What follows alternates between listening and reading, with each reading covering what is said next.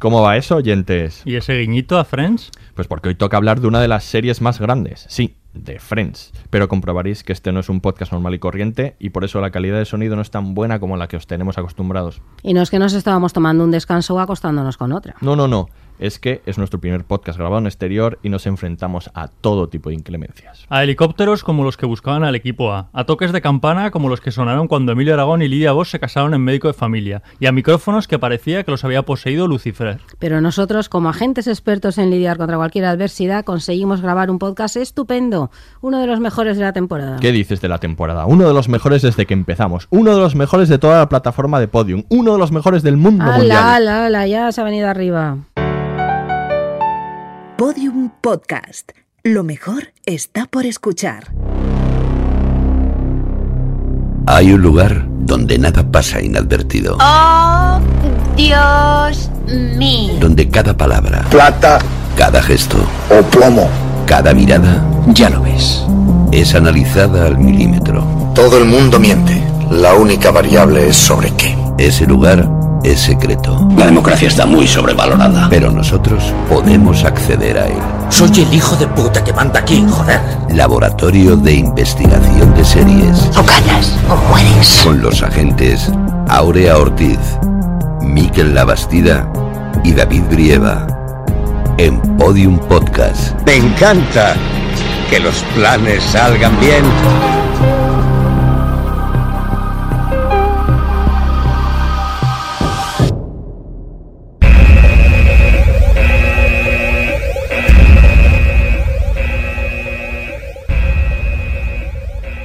Viene, ya viene. Va, va, vamos a poner la prueba, ya verás. Chicos, chicos, ¿qué hacéis ahí? ¿Pero es que no veis la cantidad de trabajo que tenemos? Vale, vale, relájate, Aurea, que nos estábamos tomando un descanso. Bueno, bueno, dejadme ver en qué habéis estado trabajando. Hay mucho que investigar y no sé en qué habéis invertido el tiempo. Hemos investigado en lo que los japoneses llaman unagi. ¿Unaki? ¿Eso no es una especie de sushi, Miquel? ¿Hablabas conmigo, David, o te acostabas con otra? Miquel, ¿quieres comportarte como un adulto y venir a ver la tela al fuerte? Uf, es que me acabo de dar cuenta de que puedo dormir con los ojos abiertos. Mm, no soy bueno dando consejos para eso. ¿Puedo ofrecerte un comentario sarcástico? Uy, eso sería tan genial como una patada en la entrepierna o un escupitajo en el cuello. Pero vamos a ver, ¿qué clase de conversación de besugos estáis teniendo? No entiendes nada, ¿no? No lo pillas, ¿no? Ya ves, estás perdida. La que se supone que sabe tanto de series. Bueno, basta ya. Hacedme el favor de no perder más el tiempo y de concentraros en vuestro trabajo que yo me voy. Ah, y una cosa que quiero que sepáis. Ni es tan normal ni les pasa a todos los chicos. Y sí es importante.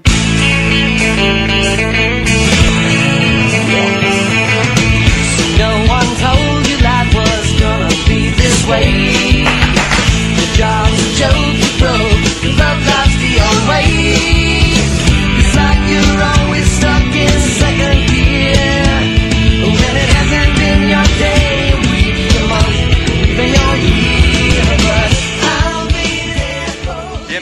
al Laboratorio de Investigación de Series en el tercer capítulo de nuestra cuarta temporada, el del Remember. Hoy hacemos cortinilla y dentro flashback para rememorar la comedia más reconocible, icónica y del legado más extenso que estos ojos han visto. Vamos a hablar de, efectivamente, Friends y además lo vamos a hacer, no, lo estamos haciendo en directo desde el Screen TV, la muestra de cultura televisiva de Málaga y para esta centralperquística labor contamos con los agentes más amigos del LIS. Al grito de, oh, Dios mío, la gente que no se toma ningún descanso, Aurea Ortiz o Laurea. Hola David, ¿qué tal? Muy bien, y, y practicando un agui desde el año 2000, que lo sé yo, no se equivocaría jamás de nombre el día de su boda, el agente Miquel Labastida. Hola, Miquel. ¿Cómo va eso, David? ¿Cómo va eso? y nuestros agentes especiales de hoy es doctora en comunicación audiovisual, licenciada en periodismo y profesora de ciencias de la comunicación de la Universidad de Málaga, colaboradora de diversos medios de comunicación, la podéis leer habitualmente en su blog personal. Ella es Sonia Blanco. Hola, Sonia, ¿qué tal? ¿Cómo estás? Aquí encantada de estar con vosotros. Y de hablar de Friends. Por supuesto. Es estudiante además de comunicación audiovisual en la Universidad de Málaga. La podéis leer en su web Cuentos de Tokio. Cuando comenzó a emitirse Fresh ni siquiera había nacido, ya tiene 21 años. Así que es nuestra gente millennial o postmillennial, yo no lo sé. Eh, Luisa Palomo. Muy buenas, Hola. Luisa, ¿qué tal? ¿Cómo estás? Y finalmente, muy contento porque me han traído mi bocadillo, el que os habla, el agente David Brieva. Comenzamos. Nombre de la serie, Friends. cadena, NBC. Fecha de estreno del primer episodio. 22 de septiembre de 1994. Número de temporadas. 10. Creadores. David Crane y Martha Kaufman. Reparto. Jennifer Aniston, Courtney Cox, Lisa Kudrow, Matthew Perry, David Swimmer, Matt LeBlanc. Sinopsis. Un grupo de amigos tratan de trazar su futuro en Nueva York mientras establecen lazos entre ellos que los convierten en una particular familia. Atención. Este podcast contiene spoilers. Tenemos un empate. Por suerte, estoy preparado para tal acontecimiento. ¡La ronda relámpago! Tenéis 30 segundos para contestar todas las preguntas que podáis. Muy bien, señores, les toca primero. Vale. Tienen 30 segundos. La ronda relámpago empieza. Para. Ahora, ¿cuál era el apodo de Mónica cuando era portera de hockey hierba? La portera foca. Correcto. Rachel afirma que es su película favorita. Amistades peligrosas. Correcto. Pero en realidad su película favorita Este es... muerto está muy vivo. Correcto. ¿En qué parte del cuerpo se le quedó clavado un lápiz a Mónica cuando tenía 14 años? ¡Oh! ¡Qué asco! En la oreja. Muy bien, Mónica clasifica sus toallas. ¿Cuántas categorías tiene? ¿Uso diario? ¿Elegantes? ¿Invitados? ¿Elegantes para invitados? Dos segundos. ¡Ah! ¡Once! Mm, Once, increíble, once es correcto. Muy bien, cuatro aciertos para los chicos. Señoritas, su turno. ¡Vamos allá! 30 segundos de reloj. Con cinco respuestas correctas ganan el juego. La ronda relámpago empieza ahora. ¿Cuál es la comida favorita de Joey? Bocadillos. Correcto. ¿Cuántos años tenía Chandler cuando tocó su primera teta? 14. No, 19. Gracias, tío. Joey tenía un amigo de infancia imaginario. Su nombre era... Maurice. Correcto. ¿Su profesión era...? ¡Ah, vaquero del espacio! Correcto. ¿De qué trabaja Chandler Bing? Dios mío, ¿tiene algo que ver con números? ¿Y con ordenadores? Sí, lleva un maletín. 10 segundos. Si no aciertan, perderán el juego. ¿Tiene algo que ver con la transposición? ¡O, o- o es un transpo transpositor! ¡Esa palabra ni siquiera existe! Espera, ¿puedo adivinarlo? ¿Puedo adivinarlo? ¡Madre de Dios!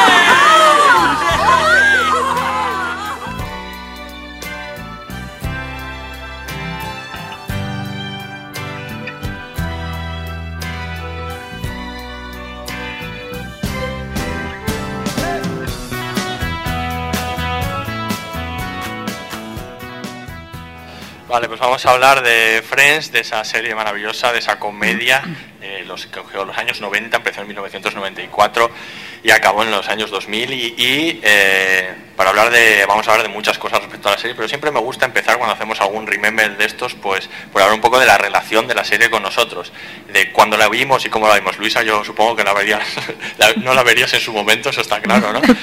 Pero, pero ¿cuál fue un poco vuestra ¿Qué relación con la serie? ¿Una, una, ro- una ronda relámpago? Es una ronda relámpago. Ah, en por realidad, eso, es eso, una ronda empezamos. relámpago. ¿Cuál fue vuestra relación con la serie? Vamos. Yo es que soy Dale, claro, Miguel. yo, eh, absoluto fan de esta serie y aparte creo que es que me tocó vivirla en un, en un momento de mi vida que tenía mucho que ver con... Yo me sentía muy identificado con los personajes de la serie. O sea, yo tenía 20 años, eh, hace 20 años, claro. eh, las cuentas me, me- me salen bien y estaba empezando a estudiar bueno más o menos ya en, en la carrera en un piso de estudiantes con lo cual las relaciones que se, entab- eh, se entablaban fuera de mi ciudad encima con lo cual había había muchas posibilidades en, en los pisos y me sentía muy identificado ¿no? con todo lo que les Qué iba elegante. pasando.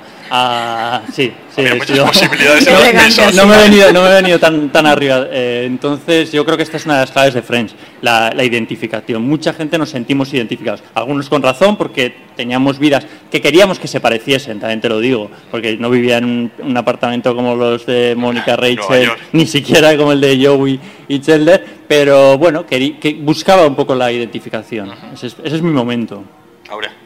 Yo es que soy más mayor, aquí es que esto me pasa cuando toca hablar de estas series, se desvela Sí, la no, edad. hay gente más mayor, Hay gente sí. más mayor, claro. Sí. Está bien porque somos aquí tres generaciones para hablar de la serie. Yo tengo relaciones muy distintas. Yo la pillé tarde, no la pillé entera, la pillé empezada, la vi desordenada. Eh, me parece una serie muy buena, que en su momento fue muy divertida y cuando ya se había convertido en algo muy importante, la vi a posteriori, ¿no? Y eso de manera muy desordenada, no tenía Canal Plus, que era donde iba, con lo cual la vi después. Y luego ya he ordenado un poco lo que he ido viendo. Y, y esta es un poco mi relación. Mi relación de hecho, sigo viéndola de vez en cuando. Hay, por los canales de cable aparece de vez en cuando capítulos y cuando los hay, pues vuelvo.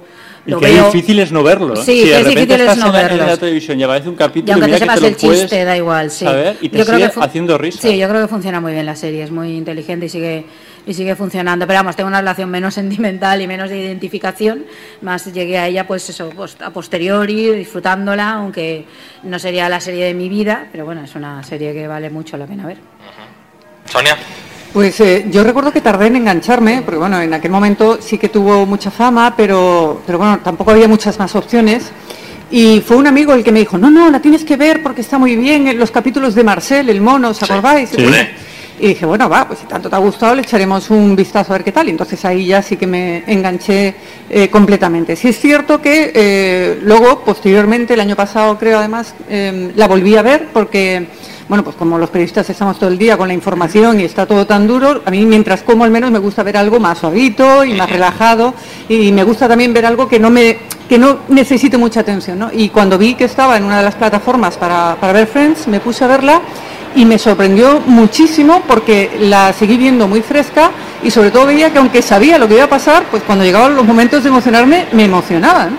Y me pareció eso muy positivo. Y entonces entendí por qué los alumnos me decían que veían Friends y que le encantaba tantos años después, ¿no? Luisa, tú supongo que la verías hace relativamente poco tiempo. Sí, yo como había dicho, no había nacido cuando empezó a emitirse, pero la vi hace un par de años o así. Y a mí me sorprende mucho mm, la cantidad de amigos que tengo y gente de mi edad que yo le pregunto, ¿y qué series veis vosotros? ¿Qué series os gusta? Y dicen Friends. Y a mí me sorprende mucho gente de 20, 25 años que su serie favorita es una serie que mm, pues, pues no estaba emitiéndose cuando ellos todavía no habían nacido. Y creo que es una serie que hay que ver.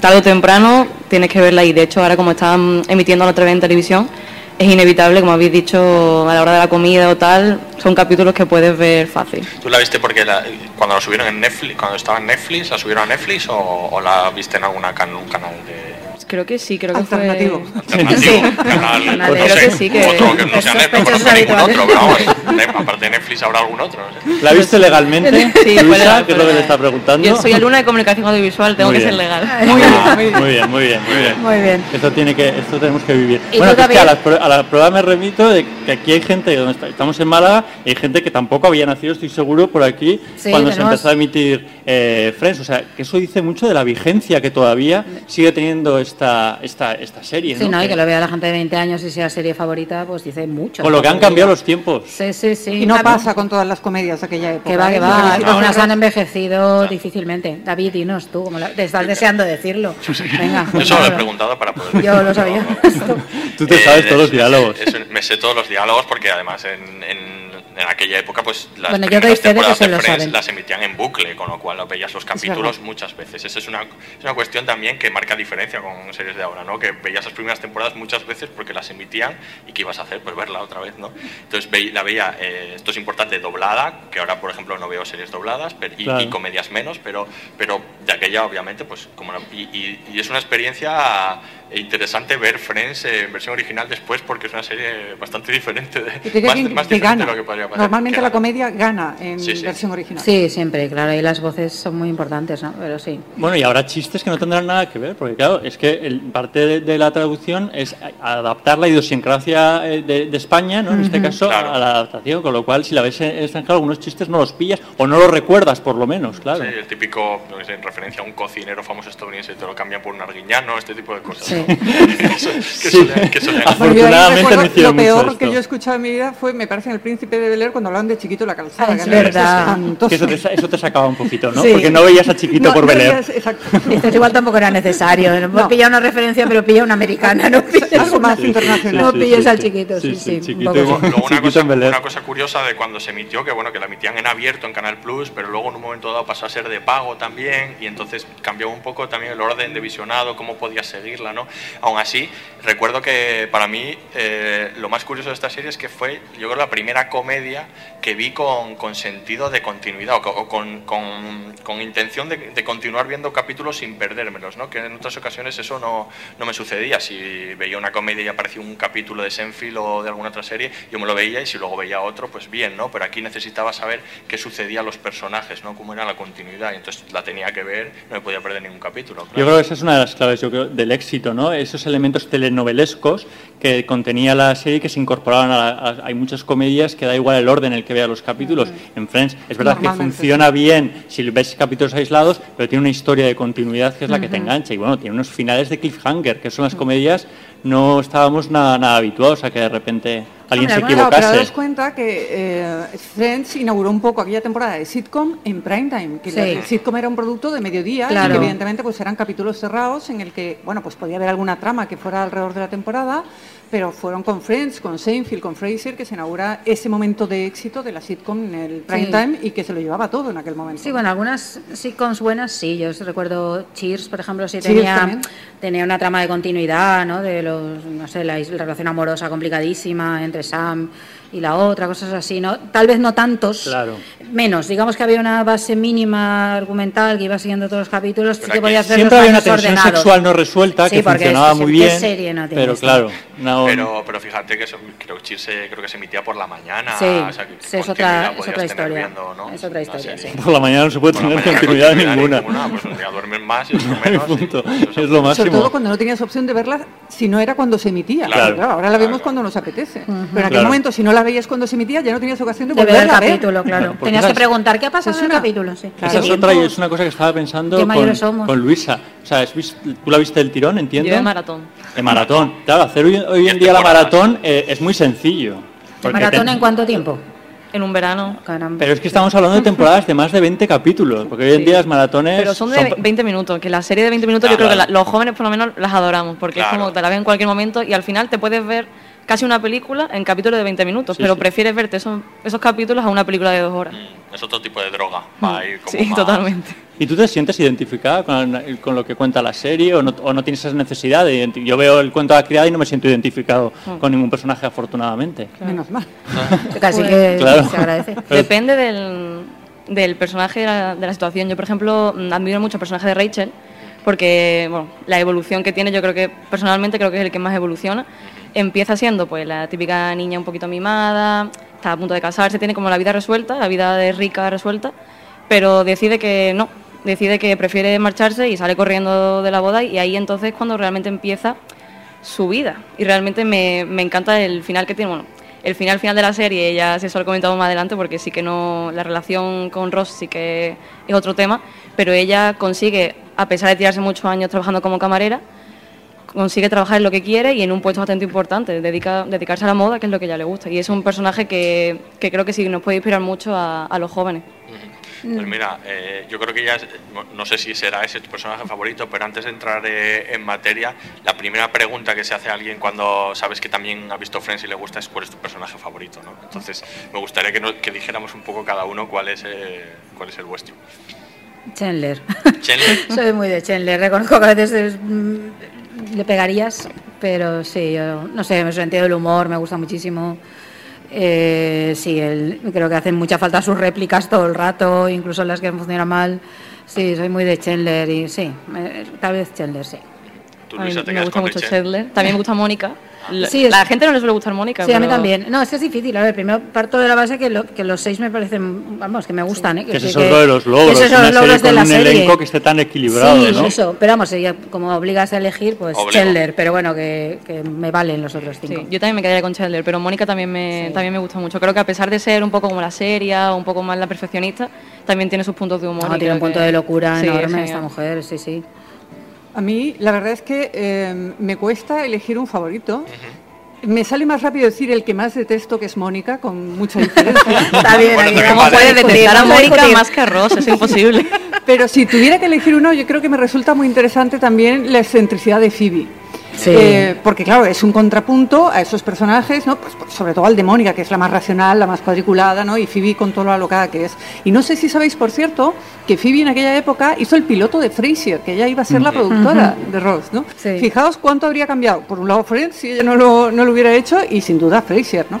Y no lo hizo porque se comía al, al personaje de protagonista de Frasier Crane. Claro. Sí, a, mí, sí. yo- a mí Phoebe era el que más me costó entrar. Yo creo que es un personaje que me desconcierta mucho, y Úrsula, que no terminó, que no terminaba de pillarle el humor en un principio, aunque al final es verdad que funciona muy bien, pero para mí funciona muy bien como contrapunto de los, de los de los demás. Y yo mm, iba a escoger Chelder, pero ya que lo habéis dicho todos, coincido en algo que ha dicho Luisa, y es el arco narrativo de Rachel. Rachel llega a la serie con un personaje que crees que está cargado de estereotipos, porque los está, por Sí. su propia vida, y evoluciona muchísimo. O sea, Rachel sí que eh, dice adiós a todas las, las convenciones que en la vida se supone tenía, o casi todas, eh, asimiladas, es gamberra como la que más, hay capítulos súper divertidos cuando empieza a vivir con Joey, por ejemplo, yo creo que ahí s- juegan perfectamente y se hacen un cara a cara y yo soy muy muy, Muy fan buena de, de Rachel. Muy, Sí, buena, sí buena, sí, sí, muy sí. buena comediante. Sí Sí, que sí, sí. sí, sí. ¿Y tú? Yo, yo al principio me gustaba mucho Joey porque me gustaba, me hacía mucha gracia, especialmente. O sea, era simplemente eso, ¿no? Tenía esa vertiente un poco más física, ¿no? De, de- en su humor, ¿no? Más gestual. Y luego me fui quedando poco a poco con Chandler, pero hago, eh, me gustaban todos. Hago una mención especial que me hacía muchísima gracia a Ross, que normalmente es, un, es bastante plasta, pero Rojo Ross, que es la versión, la, la versión loca, loca, absolutamente loca de Ross, en el momento en el que le, le desquician, le vuelven loco al personaje, ese me hacía muchísima gracia. Cuando gritaba mi bocadillo y se volvía todo iracundo, ahí sí, ahí, ahí me encantaba. Yo creo que yo con Ross no puedo. es que lo ha confesado antes de que empezáramos. Sí, digo, que digo, lo yo diga, Ross no, no puedo con él, la verdad que lo llevo Me ha preguntado. ¿me puedo meter con Ross? Me ha dicho, sí. Sí, pues yo me quiero meter. con Ross todo lo que Pues lo haré. Tú sabes que en el laboratorio corre el rumor de que te pareces mucho a Joey, Sí, ¿no? sí, a Joey. Sí. A Joey. Hay, Joey. hay- Será- hay será- un poquito. o sea, Ross. a Ross, Ross, perdón. a a Ross, Ross, vale, vale. Sí, sí, sí. Sí, sí. Corre ese, Corre ese ese rumor. rumor. Lo, asumes. Y a Chris O'Down también. Muy bien, En pues hemos hecho la ronda previa, ahora sí que nos vamos a meter en harina. Vamos a escuchar un corte y continuamos. Escuchad, tenéis que ayudarme, ¿vale? Veréis. Sé cómo tratar a una mujer, sé dónde va todo, siempre es agradable, pero necesito saber qué le hace pasar de agradable a Dios mío. Este tío es una máquina. De acuerdo. Te enseñaré algo que muchos no saben. Pásame ese cuaderno, por favor. Muy bien. Veamos.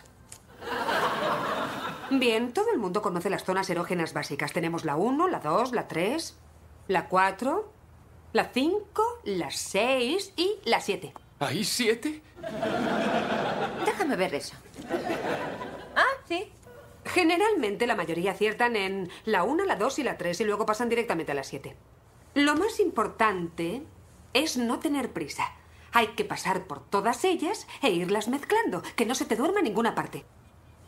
Podrías empezar con la 1, la 2, la 1, la 2 y la 3, la 3, la 5, la 4, la 3 y la 2, la 2, la 2, la 4 y la 6, la 2, la 4 y la 6, la 4, 2, 2, 4 y 6, 5 y 7, 6 y 7, 7, 7, 7, 7, 7, 7,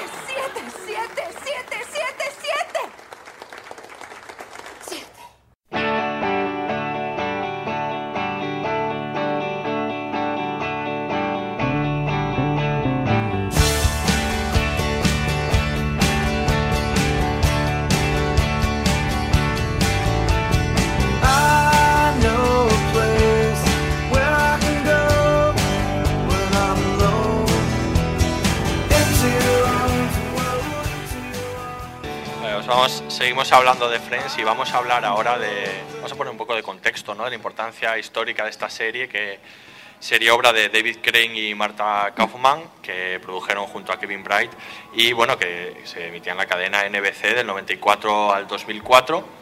10 temporadazas, 236 episodios, que se dice pronto, ¿no? Y es una serie con una importancia histórica, bueno, pues, pues muy grande, ¿no? Para, esto, para estos creadores, pues esencial, porque después de eso, pues hicieron Joey, que casi mejor no la comentamos, ¿no?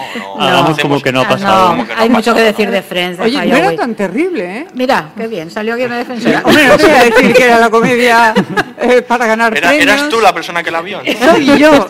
Claro, ahora entiendo por qué te gustaba Phoebe. Queda claro. No, pero vamos, de todas maneras a mí, mejor que yo, evidentemente que tenía muchas carencias y por eso duró lo que duró, la que me pareció maravillosa es Episode. Es maravillosa. Es maravillosa. Es una magnífica Ahí serie. les iba a salvar. Episodes es una serie maravillosa que, que recomendamos y que, que hay que ver. ¿eh?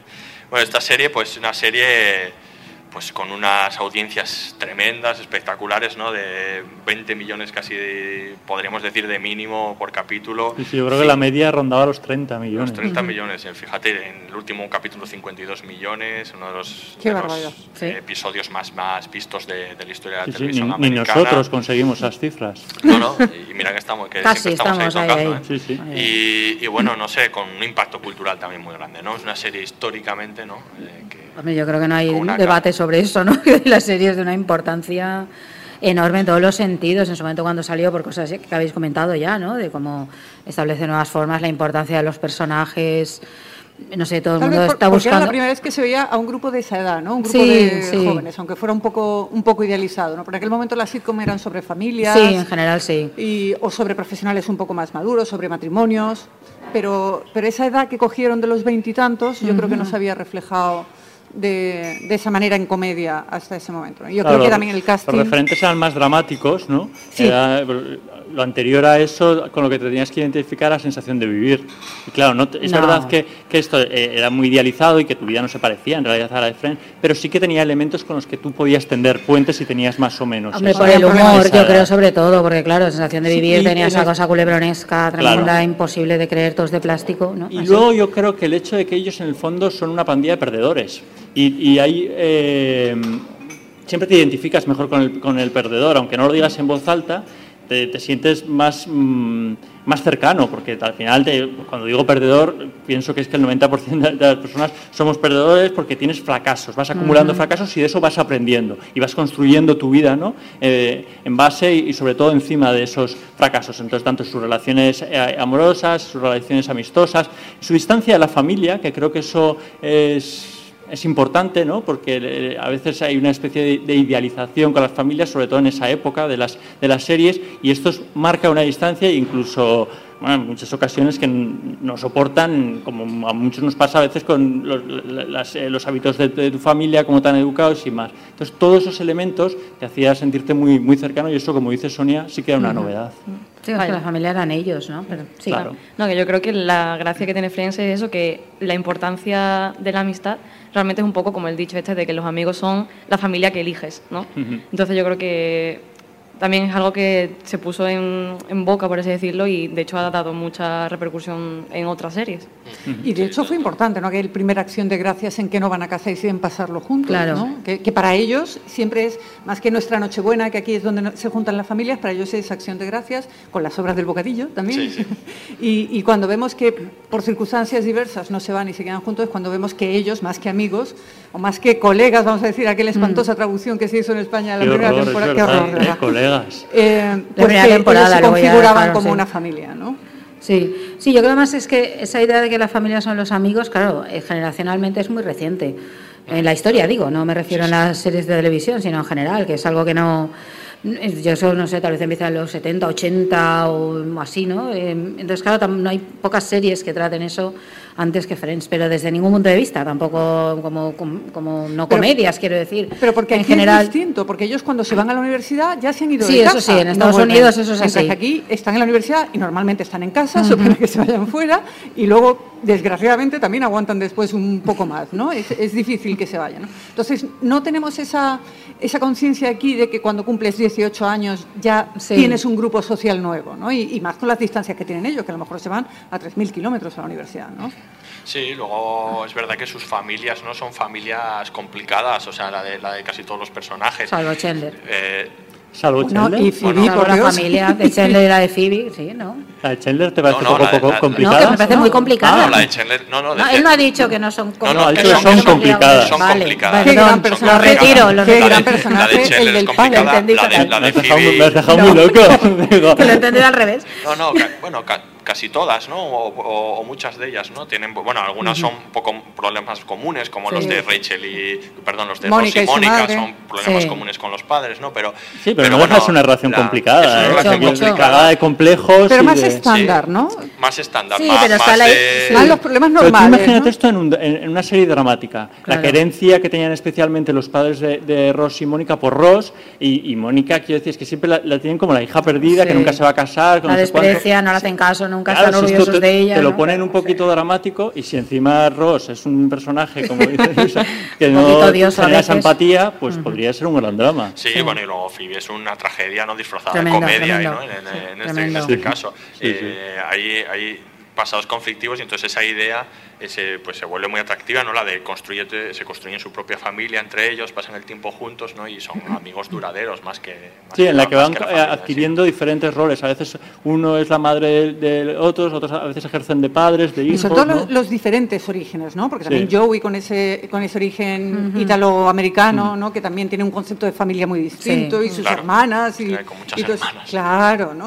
Entonces, em, lo interesante es cómo consiguen configurar ese grupo a partir de orígenes y de caracteres De tan distintos, claro, ¿no? claro. Y formaciones Totalmente. incluso tan Sí, sí, distintas. sí. Sí, yo creo que eso es parte del éxito de, de Friends, ¿no? Y que, que además es un éxito, curiosamente, que es, que es muy global, ¿no? Que funcionó mucho en todos los eh, en, en todos los países, en España, pues como un tiro, ¿no? Y a diferencia a lo mejor otras series, porque como puede ser Senfield, que es un éxito rotundo en Estados Unidos, pero no es tan exportable, no, no, funcionó de la misma manera, ¿no? En Entonces, Europa en general yo creo que no, ¿no? Eh, En eh, España desde luego no, pero... no, eh, No. no, yo- Sí yo- tuvo, yo- ¿eh? yo También creo- lo que, lo que pasa es que éxito, pero no es tenía éxito- éxito un humor global. más local. Pero es que en Estados Unidos es mítica, ¿no? La serie En Estados es- Unidos es es, completa- es más vista no. que, que Friends. O sea, y, Pero ha envejecido bastante peor, ¿eh? Tú ves ahora un capítulo de Seinfeld y no, no te hace tanta gracia. Lo que pasa que, que, al, que no, que, al, que al no tratar sobre nada en concreto Claro. también dura más en el tiempo, en el sentido de que no retrata tanto una época, sino que como su discurso, digamos, es más Pero por eso tal vez debería haber envejecido mejor. Sí, debería, debería. Bueno, yo, yo creo que no ha envejecido tan mal, de todas formas, a, mí- a mí me parece Seinfeld. Friends, Friends en algunos sentidos sí, pero, pero bueno, que, que tiene más que ver con, con el retrato que se hace de, pues de una época y de cómo se relacionan las personas en una época, ¿no? Y, y que, bueno, fue importante en su momento y que además, lo que decía, ¿no? Eh, eh, expandió no solo la serie, sino todo. Ahora está sonando unas campanas, antes un helicóptero, no pasa nada, todo, no, estamos no todos problema. bien. Pero Estamos ese- haciendo nuestra propia sitcom. Pero ese- bien. eh, eh, ese- esa expansión que no solo tuvo que ver con, con la propia visión de la serie, ¿no? ¿Sabéis? Eh, que, que el, el peinado de Rachel lo Oh, llevó sí, a todo el sí. mundo en todas las Ah, partes del es que mundo. iban a las peluquerías y pedían un Rachel. Sí, sí, Sí, O sea, sí, era de Rachel. elemento Y ella, ha bro- cultural, y ella ha Friends, ¿no? bromeado posteriormente con eso, su Sí. carrera posterior muchísimo con esa idea del Y la- pelo a los Rachel y demás. y las frases, de cargarse su ¿no? propia imagen, ¿no? De- sí. Las frases que, que Sí. se repetían incluso aquí, los, el, el tono sarcástico que podía usar o de, o de humor que podía usar Chandler, que, que lo replicábamos, ¿no? Es algo más que una serie en ese sentido, sino que, que impregnaba mucho la cultura popular, me parece a mí, ¿no? Totalmente, vamos, yo creo que hay frases completamente famosas ¿no? de la serie que siguen repitiéndose Sí. y más con las nuevas generaciones que están viéndolas, algunas curioso míticas. es que una de las frases más famosas que vosotros utilizáis en la cabecera sea de un personaje que no era de los principales, Sí. de, Janis, Ah, ¿no? pero Que es que Probablemente sea el running gag más repetido de la serie, ¿no? Claro. Porque es- porque es- También maravilloso personaje. Maravilloso, Sí. ¿eh? De- Cómo empiezas odiando y luego Sí. estás esperando La durante todas las temporadas claro. que aparezca en algún momento. Ya cuando en la La décima que da, está sí. ahí eh, pariendo, dices. Cuando sí, se van tenía- a casar Mónica y Chandler, que Sí. le- el tema que tienen con ella de "Eh, que solo vamos a invitar a la familia a la boda. Ay, que pensáis que soy de la familia. Sí, sí, sí, sí, Y en el sí. embarazo, cuando Sí, están también. efectivamente, sí, sí. Ah, eh, eh, eso es más, las, Siguen las Más campanas. campanas, muy bien, porque, porque Bien. son muy son muy de Yanis. Sí. Aquí. Sí, sí, de la catedral. Está hablando de la- boda, ha dicho. Porque vamos a recordar que estamos en Málaga, en un Estamos en festival de cultura televisiva, por Sí, sí, cierto. y campanas. que esto- Y al lado de la catedral. que me gusta mucho que este festival eh, en su nombre lleve lo de cultura televisiva y estemos hablando de Friends, porque creo que Friends es, si hay algo Cultura, que es sí. cultura Cultura televisiva, televisiva, es, es Friends por la repercusión posterior, tan re- tal repercusión que luego no ha tenido una sucesora clara, ¿no? No, Y mira que lo han Ha intentado. habido intentos, sí, ha habido varios intentos, ¿no? Eh, probablemente el más reconocido como tales, como conocí a vuestra madre, Sí. probablemente, ¿no? ¿No se la has visto, Luisa? La- Sí, por desgracia. En maratón también. No, no, esta no. no Luisa, la- todos los veranos te coges una serie así de. No, de pero esta no, temporadas. pues más o menos, pero, pero con cómo conocí a vuestra madre no, capítulos más bien sueltos y tal por verla. Pero a mí es una serie que no me gusta, me parece bastante más anticuada que Friends, Fíjate. bastante más rancia y me, me sorprende que una serie posterior, que se supone que sí que, de hecho a Friends eh, siempre con la gente de mi edad y tal, les perdonamos unas cosas, unos comentarios y tal, que a cómo conocen a vuestra madre no le podemos perdonar, porque es mucho más actual. Yo creo que tal vez es que es más, más desequilibrada que Friends. Eh, por ejemplo, ese equilibrio que hay de los personajes. Sí. En Friends yo creo que en Cómo conocí a vuestra madre no sucede, que hay un personaje que de pronto destaca mucho, todas las Es que tramas se Barney ahí se llevó, se llevó todo el protagonismo, ¿no? Claro. No siendo el protagonista, que Claro. era, no me acuerdo el nombre del protagonista, Ted. Ted, exacto. era el protagonista. Nadie se acuerda de. Ted. Nadie se acuerda. ¿Conoces a Ted? No. no, no, No, no, es más Ni famoso quiero. Gunther que Ted, yo creo. Casi convencido. Y Janis, por supuesto. Y Janis, sí, sí. No, no, Janis muy a favor. Pero bueno, Big Bang Theory también sería de alguna por manera. supuesto, y tanto. eh, Sí, lo que pasa es que hay como sus vuelta peculiaridades, ¿no? Con el ser los Se ha ido científicos y los transformando. no empezó También. como tal, pero yo creo que se ha ido transformando en, algo similar a Friends. Hombre, es una serie de parejas. serie- claro, por eso. Big Bang Theory. Sí. sí, sí. sí. Pero que no empezó así, sí que empezó la idea de amigos que fo- forman una familia y se parece, pero luego yo creo que es muy distinta en, en- en origen. Sí, Luego la cosa duda. Pareciéndose tal vez un poco, ¿no? Pero, pero bueno, se da la idea que vienen los dos pisos, que hay muchas cosas ahí en común, ¿no? Y luego- Al final acaban siendo, sí, chicos Se acaban liando todos con todos. más o sí, menos. Sí, Sí, tiene, tiene mucho con lo de los roles de chico-chica, que esto Friends desde luego lo... Y recursos de Friends, ¿no? Que bueno, aparecen en todas las comedias, ¿no? Sí, lo que pasa es que tiene otro tono. Yo creo que la cosa científica lo friki claro, está por encima de eso, que es lo que sorprendió si en no, origen con The. Big Bang Theory, que es lo que ha perdido en parte al convertirse en una marginal, serie de ¿no? parejas. de los claro, protagonistas, que quizá los de son- Friends no lo son. Claro, son outsiders. Y totalmente. estos sí que son outsiders, Sí, los sí, de sí. Big Bang Theory. Totalmente, sí. Luego una cosa que, que siempre se ha dicho de Friends es que era una serie generacional. De todas formas, eh, los creadores huían un poco también de eso, ¿no? No, no querían, no querían como venderla de esa manera porque decían que pues, todo el mundo podía disfrutarla, ¿no? Y que, que no estaba dedicada solo a una generación. De hecho, como, como en el origen, sí que el, el- el jefe de la NBC sí que quería que fuera como más centrada en la generación X, ¿no? Y ellos como que huir un poco de ese asunto. No sé si os parece que es una serie generacional. Pero lo desmiente aquí. Sí, yo creo que la ¿no? disfrutar. De hecho, yo cuando algún momento pongo la televisión y veo un capítulo, la estoy viendo yo, la ve mi hermana de Claro. 15 años y lo ve mi padre de 50 y los tres nos reímos. Claro. Yo creo que funciona bastante bien. Y a los que nos pilló, o sea, mis padres la veían y, y la disfrutaban Sí. también. Con lo cual, Pero porque está muy bien hecha, que decís, claro, es que no Es una buena comedia, claro, claro, exacto, independientemente ese es el de- tema, es que eso no, no hemos Muy dicho esto tal vez, ¿no? Que está muy bien escrita, que tiene unas tramas excelentes, una más que otras, que alguna no nos gustó. Eh, pero yo, claro, yo creo que eso sí funciona muy bien, al margen de que los personajes sean 20 añeros eh, para cumplir 30, que están buscando su vida. Entonces yo creo que hay una identificación que tiene que ver con lo que decías tú, por ejemplo, cuando la viste, que la viste en el mismo momento, ¿no? Y con la misma edad. Pero es que luego hay otra que tiene que ver con los personajes en sí, con las situaciones y con el hecho de que es buena. Claro, es Sí. que es buena. Entonces tú la ves, igual que puedes ver una serie de mafiosos y no ser mafioso ni nada de esto y sentirte ahí, ¿no? Entonces Claro. yo creo que Y la luego- serie funciona por Y eso. luego también introducían elementos con los que generaciones mayores se podían Claro. eh, identificar, eh, porque bueno, aparte que estaban los padres que eran más ocasionales, pero luego tuvimos toda la trama de Tom Selleck, ¿no? Como Sí. amante de Mónica o novio o pareja, como lo queráis llamar, que sí era alguien que se podía identificar con esas generaciones Ujú. un poco más mayores, ¿no? Y que estaba ahí, al loro, aparte de todos los cameos, todos los Sí, invitados. eso era muy divertido. Exactamente. ¿no? Pero yo creo que si, mm, al margen de su- que pueda trascender a otras generaciones y que se puedan sentir reflejadas o, o simplemente que les pueda hacer gracia, eh, yo creo que si tuviésemos que hacer un retrato de los jóvenes en los 90, eh, sí que habría bastantes, cos- bastantes retazos que en Friends que, que lo des- la describían bastante bien. O sea, no creo que ahora una pandilla, por lo que conozco a la gente más joven de 20 añeros, se identifiquen con algunas formas de pensar que sí que teníamos los veinteañeros en los, en los 90. Entonces, como retrato de una generación,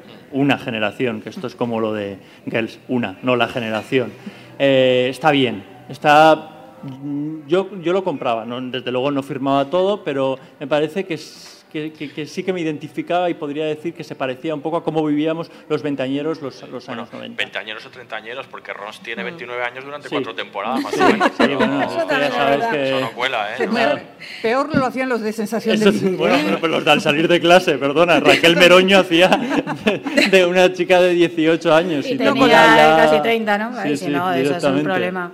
Sí, ahí Sí, también sí. coincidían, claro, las edades de los personajes con los de los, de los actores, yo sé, también una parte ahí... Sí, Eso bueno, más no o pasa, menos. más es verdad que fueron envejeciendo Sí, y los personajes no tanto, ¿no?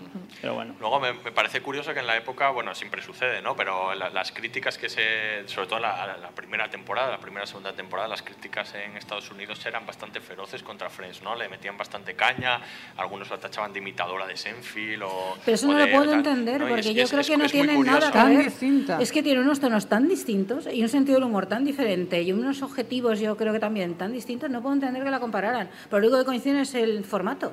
Sí, un de grupo de una amigos. Ya. Sí, pero son muy distintos. sí, Aquella sí, sí. tiene un humor ácido, sé, Absurdo. absurdo. No sé, es que va por otra vía completa, no lo entiendo. Eh, entiendo las críticas a lo mejor en su momento a los que esperaran más series de ese tipo, como Senfield, decía, vale, un tipo, vamos a hacer un tipo de humor agresivo, absurdo, que se salga de la norma no convencional.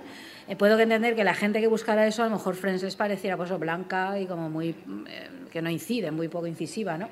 Porque de hecho lo es.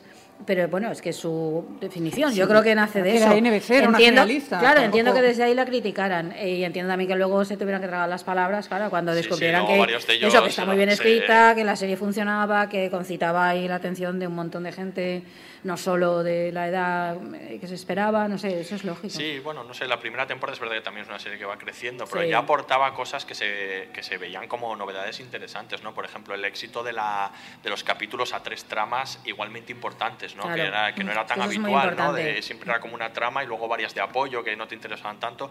Aquí la importancia no solo eso, de, sí. exacto, no solo era de, de que todos los personajes tuvieran un equilibrio, ¿no? Y funcionasen muy bien, que tuvieran muy buena química, sino que las propias tramas que creaban tenían que, eh, tenían que a veces reforzarse entre ellas, pero funcionar independientemente con igual fuerza cada una, ¿no? Y lo hacían muy bien. esto. Y luego también tenía algo muy bueno, que todos los personajes encajaban con todos, que tú unías a Phoebe y a Joey, funcionaba. Que unías a Joey con Scheller, por supuesto. Que unías a Mónica con tal, también seguía funcionando.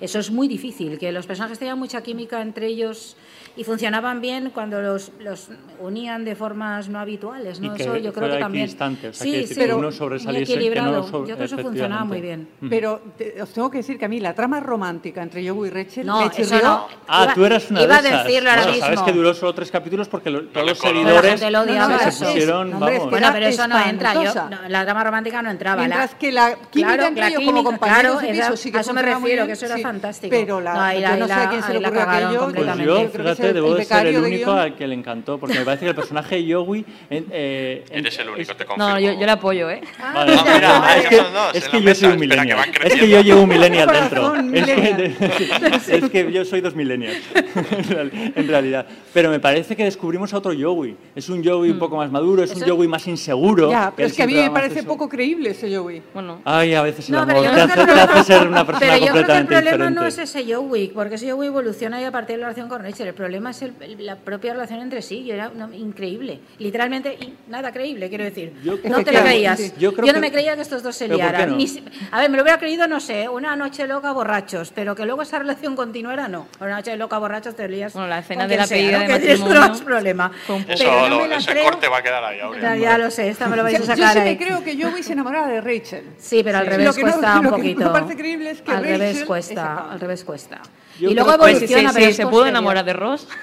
Claro. Has estado. No sé, Te yo creo que va descubriendo cosas de, de, de Joey. A mí me gusta mucho esa, esa, esa trama y es verdad que luego se, se interrumpe así de una manera muy abrupta, ¿no? Por, por la todo el mundo odió aquello. Claro, pero no sé. No, pero yo creo que hay una parte, al margen de que a mí no me gusta esa trama, eh, también creo que tiene que ver con que de ninguna de las maneras iban a hacer, o sea, que Rachel se liara con otro, pero tenía que ser de fuera del grupo, porque Rachel es Ross.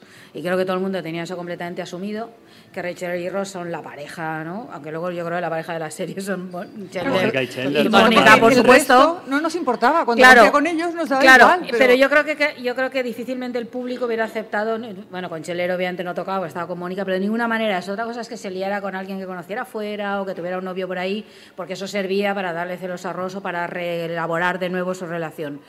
Pero yo creo que no iban, no iban a aceptar O sea, ¿tú nadie que se liara. que, que Rachel se liase con Paolo que con Joey, me estás diciendo? No, yo no, a mí me da Bueno, igual Pa- eso. Yo Paolo que. fue- Hombre, pero el jefe de Ralph Lauren sí que tenía cierta Claro gracia. que tenía, claro que Sí, sí, tenía. no, si Había ella se lo algunos que tenían mucha ella se lo encontró la Ya gracia. te digo que tenía gracia. Ahí. No, pero creo que no se aceptaba, Ya, que eso era como las reglas del juego eran que la relación era Ross Rachel y entonces meter ahí a alguien del propio grupo era muy difícil. Pues yo creo que, que el final, el- la pega que yo le pongo al final de Friends, el último capítulo, yo, es que Ross y Rachel, completamente de acuerdo que. Rol- que Ross y Rachel terminaran juntos. Yo creo que esa es Pero la- yo creo que un el poco problema, la pifiada. pero yo el problema no es tanto que acaben juntos, sino que Que es una comedia. No, yo- a ver, yo creo que eso estaba cantado que iba a ser así. a mí lo que me molesta muchísimo del final es que Rachel renuncia a su sueño. Totalmente. Y esto ahí sí que todo el arco narrativo de Rachel, que estoy acuerdo con vosotros, que es probablemente el más llamativo de todos, ¿no? Cómo cambia de la niña pija que se quiere casar, no sé qué tonta, y cómo va convirtiéndose en una mujer y encontrando su identidad y enfrentándose madre soltera, de muchas cosas, que eso está muy bien. Coño, es que al final tenía que abandonar su carrera, no podían haberse Sí. inventado otro modo, ¿vale? Es que se quede con Ross, pero que no tenga que renunciar a su sueño, que renuncie él, que se vaya a París. Esa, esa parte me da rabia, me hace muy conservadora, me hace una opción muy conservadora, eh, que, que dices, caramba. eh, a lo mejor hay que pensar también en aquel momento, ¿eh? Es que Ya, lo pero ver Yo creo que una hoy. serie que puso es. una pareja lesbiana Claro. totalmente canon y que tuvo un personaje trans, Claro. se podía permitir que Rachel no terminara con Ross. Claro, no. O por O lo que menos que no fuera no que renunciar, que la elección. Yo entiendo que Pasa que es que no dramáticamente. lo sabemos. Si Sí. llega aquí y Bueno. también hubiera tenido un puestazo. Es que la Bueno, cámara ya, ahí- pero esto, bueno, pero lo que vemos, a ver, no lo sabemos nunca. Los Tú ya estás pueden haciendo la secuela. vida. Claro. Pero hombre, lo que vemos es que ella renuncia a su sueño de novia a París por quedarse con Ross. Entonces es como, dices, ahí, podías haberlo hecho de otro modo. Entiendo que dramáticamente, pues claro, muy bien escribir esto porque es poner al personaje, claro, de una disyuntiva muy difícil, que es un tópico, ¿no? Pero dices, ay caramba, después toda su evolución, vete en, Pero- en pos de tu sueño, que te persiga el otro. Pero tenéis que pensar una cosa, ella trabaja en moda y entiendo que para que alguien que trabaja en moda trabajar en París evidentemente es un sueño, pero es que están en Nueva York, no están en Cuenca. Ya. Entonces, si, si París, Mira, claro, ofrecen Cuencas, lo veo, Claro, ¿eh? porque lo veo. dices, es que está en la segunda capital de la moda probablemente, que puede tener un desarrollo, que no se va a un sitio en el que ya, Ya. no va a poder volver a Sí, trabajar. hombre, de hecho, sí. trabajaba en moda. Este es nuestro Ross también deseo. puede ir a Yo no hacer cosas de veía, Pero este dinosaurios es a nuestro deseo. Tú estás ahí aplicando, que eso lo hacemos todos, lo de nuestro deseo como espectadores, que es que ¿no? quiera, que no queremos que abandone su carrera, que, que pierda esa oportunidad. Que de yo creo que el, yo el no lo vi mensaje tanto que como eso. el mensaje que lanza a los jóvenes mm, Claro. por parte del personaje de Rachel no me parece el acertado. Efectivamente, sí, yo estoy completamente de acuerdo. No sé qué recuerdo, por ejemplo, aunque es posterior, pero recuerdo el final de las chicas Gilmore, eh, cuando Rory Gilmore es- tiene que elegir entre su, carrera profesional y se creo que es a, seguir la campaña de Obama o el amor del rico heredero estupendo que había sido demostrado ser un tipo estupendo y tal, dice adiós, muy buena es mi carrera. Estaba tan nerviosa por la carta. Pero de la manera que lo has reconocido todo, simplemente me ha demostrado cuánto has madurado, ¿sabes? Mi madre creía que lo nuestro no se solucionaría jamás. Ella decía, si te engaña, te engañará siempre. Ah, ojalá no hubiésemos perdido estos cuatro meses. Pero si lo que necesitabas era tiempo para poder apreciar debidamente las cosas, ¡Estábamos tomándonos un descanso! ¿Bajamos al café? Desde luego.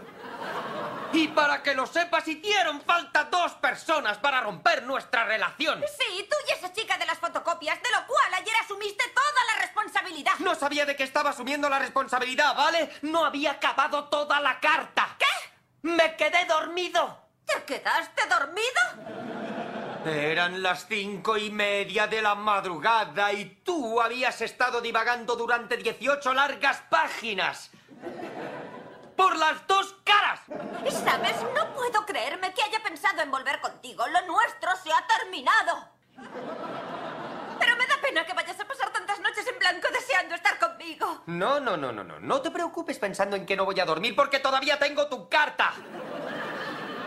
¡Eh! Y para que lo sepas, no es tan común. No les pasa a todos los tíos y sí que tiene importancia. ¡Lo sabía!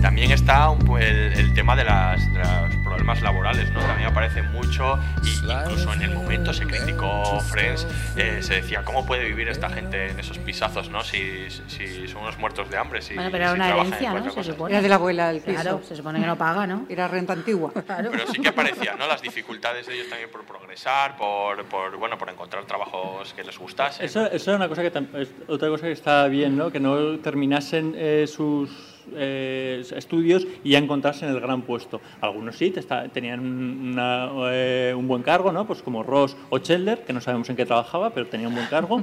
Pero a otros les costaba más primero eh, encontrarse a sí mismos, como es el caso de, de Rachel, y otros encontrar eh, su salida, que es Mónica le cuesta un poquito y Sí. Joey desde luego. Bueno, y Chandler hace de becaria, obviamente, ¿no? Sin cobrar y todo, ¿no? Toda esa Chandler. parte, sí, ¿no? Cuando pierde el trabajo. Ah, bueno, pero eso es como antes más- sí, ya más al final, Más ¿no? al Cuando final, ¿no? quiere Pero también tiene la parte, esa- claro, ya esa mayor, digamos, ahí ya también, ¿no? Sí. Y pues Phoebe sí. que va haciendo trabajos Phoebe, varios. pues, esto es, Phoebe A su Phoebe, bola, Phoebe Phoebe a. Pero es verdad que esas diferencias laborales y, y el hecho de que te empezaba a costar encontrarte a ti mismo, a lo que te quieres dedicar y luego, por supuesto, que la sociedad te ofrezca la Ujú. oportunidad, está yo creo bastante bien reflejado, ¿no? Que no hubiese un éxito inmediato de termino de estudiar y ya soy la mejor cocinera del mundo, en el caso de, de No, y Mónica, que ¿no? fracasan, eh, como Fracasan te hablabas antes de eso, veces. fracasan varias veces laboralmente, ¿no? Eh, Bueno, yo todo el rato, pero... Joey es un poco el sueño americano, ¿no? Sí. Quiero ser actor, hace publicidad y hace cosas... Culebrón. Sí, culebrones. o el trasero de Al Pacino, ¿os acordáis? Sí, sí. No, el Pacino. O Nick Tram- eh, ¿cómo se llamaba? ¿El qué? El, el- el culebrón que hace.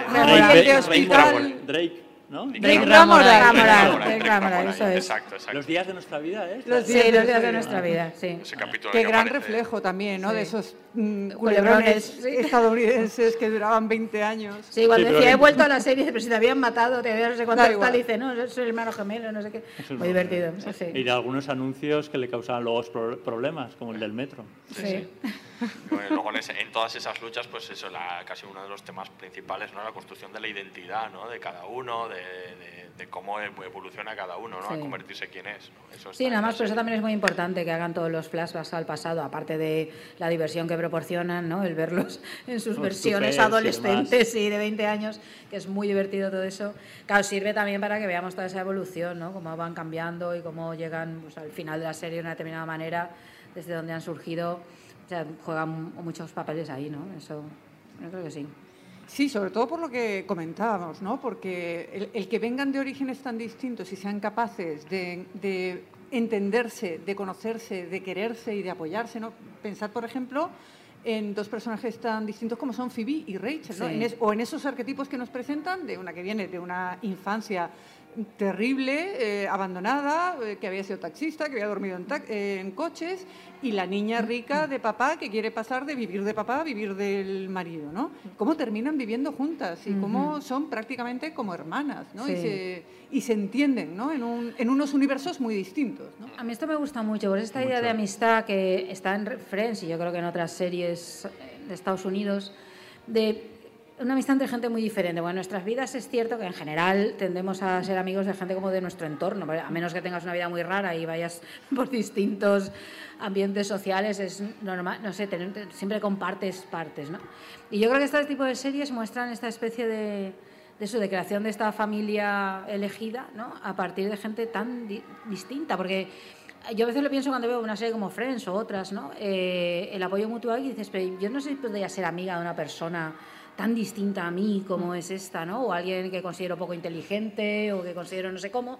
Y sin embargo hay una parte de respeto absoluto entre ellos. De aceptación. De aceptación absoluta de la diferencia, de bueno, él es así, pero como soy su amigo, pues es lo que hay. Y, y esto a muerte, ¿no? Esta especie de lealtad a muerte que yo veo ahí, veo en esto, les va a gustar mucho a mis compañeros, un running gag nuestro en Anatomía de Grey. Tenía que salir, que también, ah, no, eh, La una serie muy distinta, pero hace, no, es que, bueno, a mí que me gusta, distinta, pero no sí. es favorita.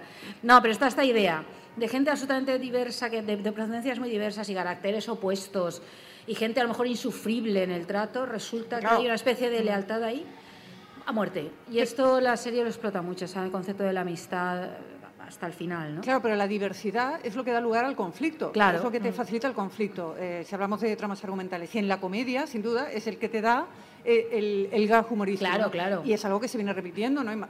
Pensad en comedias, por ejemplo, lo hemos visto en Big Bang Theory, ¿no? La actriz eh, con poco cerebro y los nerds, en Mother Family que tenemos a la colombiana, a la... Sí, sí, sí, hace falta Precisamente hacen falta esos contrastes Sí. para crear ese conflicto, sea humorístico o sea en drama, ¿no? Sí, pero crea algo muy chulo. Que decir, al verlo como espectadores, Claro. crea algo muy chulo. Esta idea de podemos ser amigos de muchísima gente, aunque sean muy distintos a nosotros, o aunque incluso en Incluso determinadas cosas. pensemos muy siquiera- distinto, Sí, ¿no? pensemos muy distinto, o aunque no.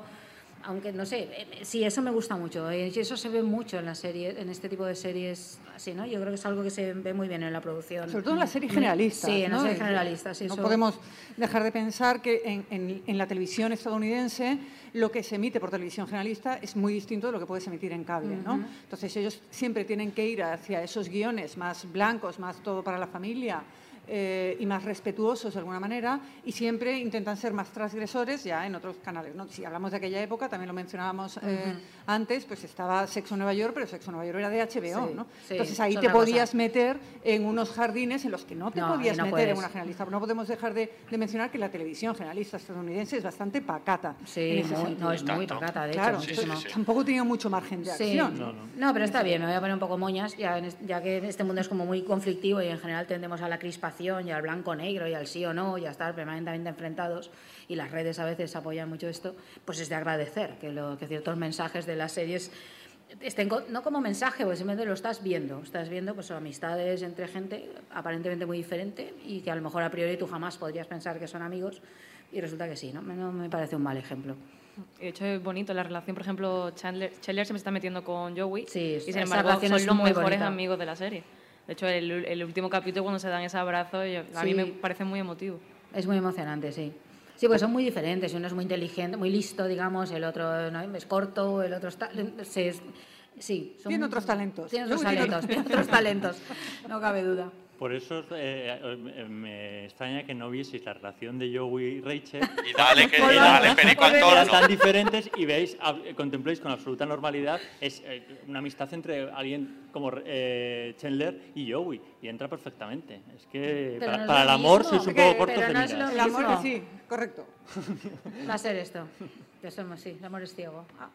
Otra cosa curiosa de, de la serie es que aprovechaba en una comedia no es habitual el uso de cliffhangers ¿no? y, Sí. y de, y de vueltas de tuerca, que en una comedia eso, eso no es nada habitual, ¿no? que te dejase con ganas de más, en ese sentido de lo que decía al principio, todo de la continuidad, ¿no? de que necesitas es ver Sí. todos los capítulos para ver cómo evolucionaban los, aunque fueran cliffhangers de relaciones. ¿no? Sobre todo los qué va a finales de aquí. temporada, Sí, ¿no? espectacular. Finales de temporada siempre, finales de siempre temporada eran muy altos. Muy Sí, sí, altos, sí, muy altos. Antes tú sí. decías lo de Cheers y, es verdad, Sí. o sea, y, otras, y otras series que tenían cierta continuidad. No, pero se cerraban, las temporadas se, se cerraban. Sí, la Pero gente se estas iba de repente satisfa- con- Estabas deseando cómo, cómo van a salir de esta. O sea, Hombre, ¿a el qué, final, a qué el de puerta la- se va a meter? el de la boda de Ross Equivócate de nombre en una boda y acaba ahí, a ver qué pasa. Claro. Eso no debe bien. Momentazo televisivo. Momentazo ese y no y luego la, el lío de Chandler y Mónica, claro, es que era todo ahí, es que era es, es- A mí la pareja de Mónica y Chandler sí era algo que yo sabía que iba a pasar antes de ver la ¿Sí? serie. Sí, porque Ah, pues el leído. spoiler que todo el mundo se ha comido. Ah, vale, vale. No, porque viendo la serie no lo adivinas no, eso. Pero un no, spoiler no, con y 20 años, funciona de ¿no? maravilla, Que es y diferente, fun- es tan qué bien resuelto Sí, está y estaba eso. en las primeras temporadas cuando todavía no estaban juntos, deseando que llegara el Ya, capítulo en el que acaban juntos. Y nada más, claro, te lo Ay, ves rápido por eso. Pobre, a mí me das pena que te haya pasado esto, porque para nosotros fue Fue tal sorpresa, sorpresa, cuando sí. están de repente. ¿Gritaste mis ojos? No, pues fíjate que yo cuando la, cuando la volví a ver, em, sí me dio la impresión, no sé, a lo mejor estaba en mi cabeza, ¿no? Pero sí me dio la impresión de que habían ido dejando Nos algunas pistas. pistas, sí. No, pero yo creo que esa lo ves a posteriori, ¿no? Porque vas viendo No, los claro, momentos cuando en que están viendo, ¿no? juntos, como esta cosa que hacen los fans en las, con las series, ¿no? Que montan los momentos de sus personajes favoritos para hacer creer que están liados, ¿no? Hablas los fans Yo como si creo- fuesen otras personas, o sea, Bueno, tú no no, te a ver, metes no, ahí, yo soy ¿no? fan, pero no hago vídeos de esos, claro, Ah, vale, para no hay No, no, cosa. haces podcast. Yo hago podcast, sí, sí, y no liamos ahí a la gente. Claro, no. Eh, no, un poco eso, ¿no? Yo creo que igual es retrospectivo y no queremos verlo, pero sí que es verdad que hay como hay entre ellos, claro, sí. Claro, no, y sobre todo cuando vamos a esos flashbacks de los 80 también, Ah, ¿no? sí. Los que- Pero yo no sé si luego ya está ahí en mente, porque yo para prepararme el podcast volví a ver algunos capítulos, por ejemplo el de la, el de la medusa, ¿no? cuando van a la playa y Chandler le tiene que hacer pis a Mónica, y ahí hay mucho juego. Porque Es en una hay- urbana, por cierto, no funciona. ¿No funciona? Sí, lo has- eso, tenemos un que No, que no, que que no no. No, no lo he ¿Lo buscado, que una vez, yo no lo he probado, que una vez leí que era mentira porque en el internet Sí, esto funciona, la sí, gente una cree que esto funciona. Pero no había internet entonces. No había Claro. internet entonces, Muy no poco. se podía Claro, controlar. claro. Le pasó un amigo. Es verdad. Pero y ahí sí que es verdad que está todo el rato Chandler diciendo, pero yo podría ser tu novio. No Sí. sé si en aquel momento igual en la cabeza de algún guionista sí que lo tenía ya Sí, igual claro y sí. fue sembrando. Pero para los demás, a los que lo vimos en su curso lineal, fue una sorpresa ahí. Cuando... Pero funcionó muy bien esa Muy pareja bien, y lo muy llevaron muy bien, todo el proceso. Yo creo que sí. Hombre, Muy bien, Mónica muy se bien. calma mucho, ¿no? Sí, no, sí. El ejemplo de, de relación sana Sí. frente al de Rachel y Ross, por en mi opinión. Es tóxica Sí. la relación de, de Sí. Rachel y Ross. Vale. Yo Pues creo que mira, tiene una parte, ¿no? Eh, yo sí, en parte sí, ¿no? De los celos de él, ¿no? Toda Yo la tengo, parte- sí, yo lo veo bastante claro. Vamos a hablar ahora de Sí. las relaciones entre ellos y los personajes. Vamos a escuchar precisamente este corte de Rachel Ross que le va a gustar a Luisa, vamos, muchísimo, muchísimo. Ross, hola. Soy yo. Acabo de volver a subir al avión y me siento fatal. No quería que lo nuestro acabara de esta manera. Pero es que no esperaba verte y de repente te has presentado en el aeropuerto diciendo todas esas cosas y... Ahora estoy aquí sentada pensando en, todo lo que tendría que haberte dicho y no te he dicho. No sé, ni siquiera he podido decirte que yo también te quiero. Porque desde luego que sí. Te quiero. Te quiero. Te quiero. ¿Qué estoy haciendo? Te quiero. Ah, tengo que verte. Voy a bajar de este avión. Dios mío. Disculpe.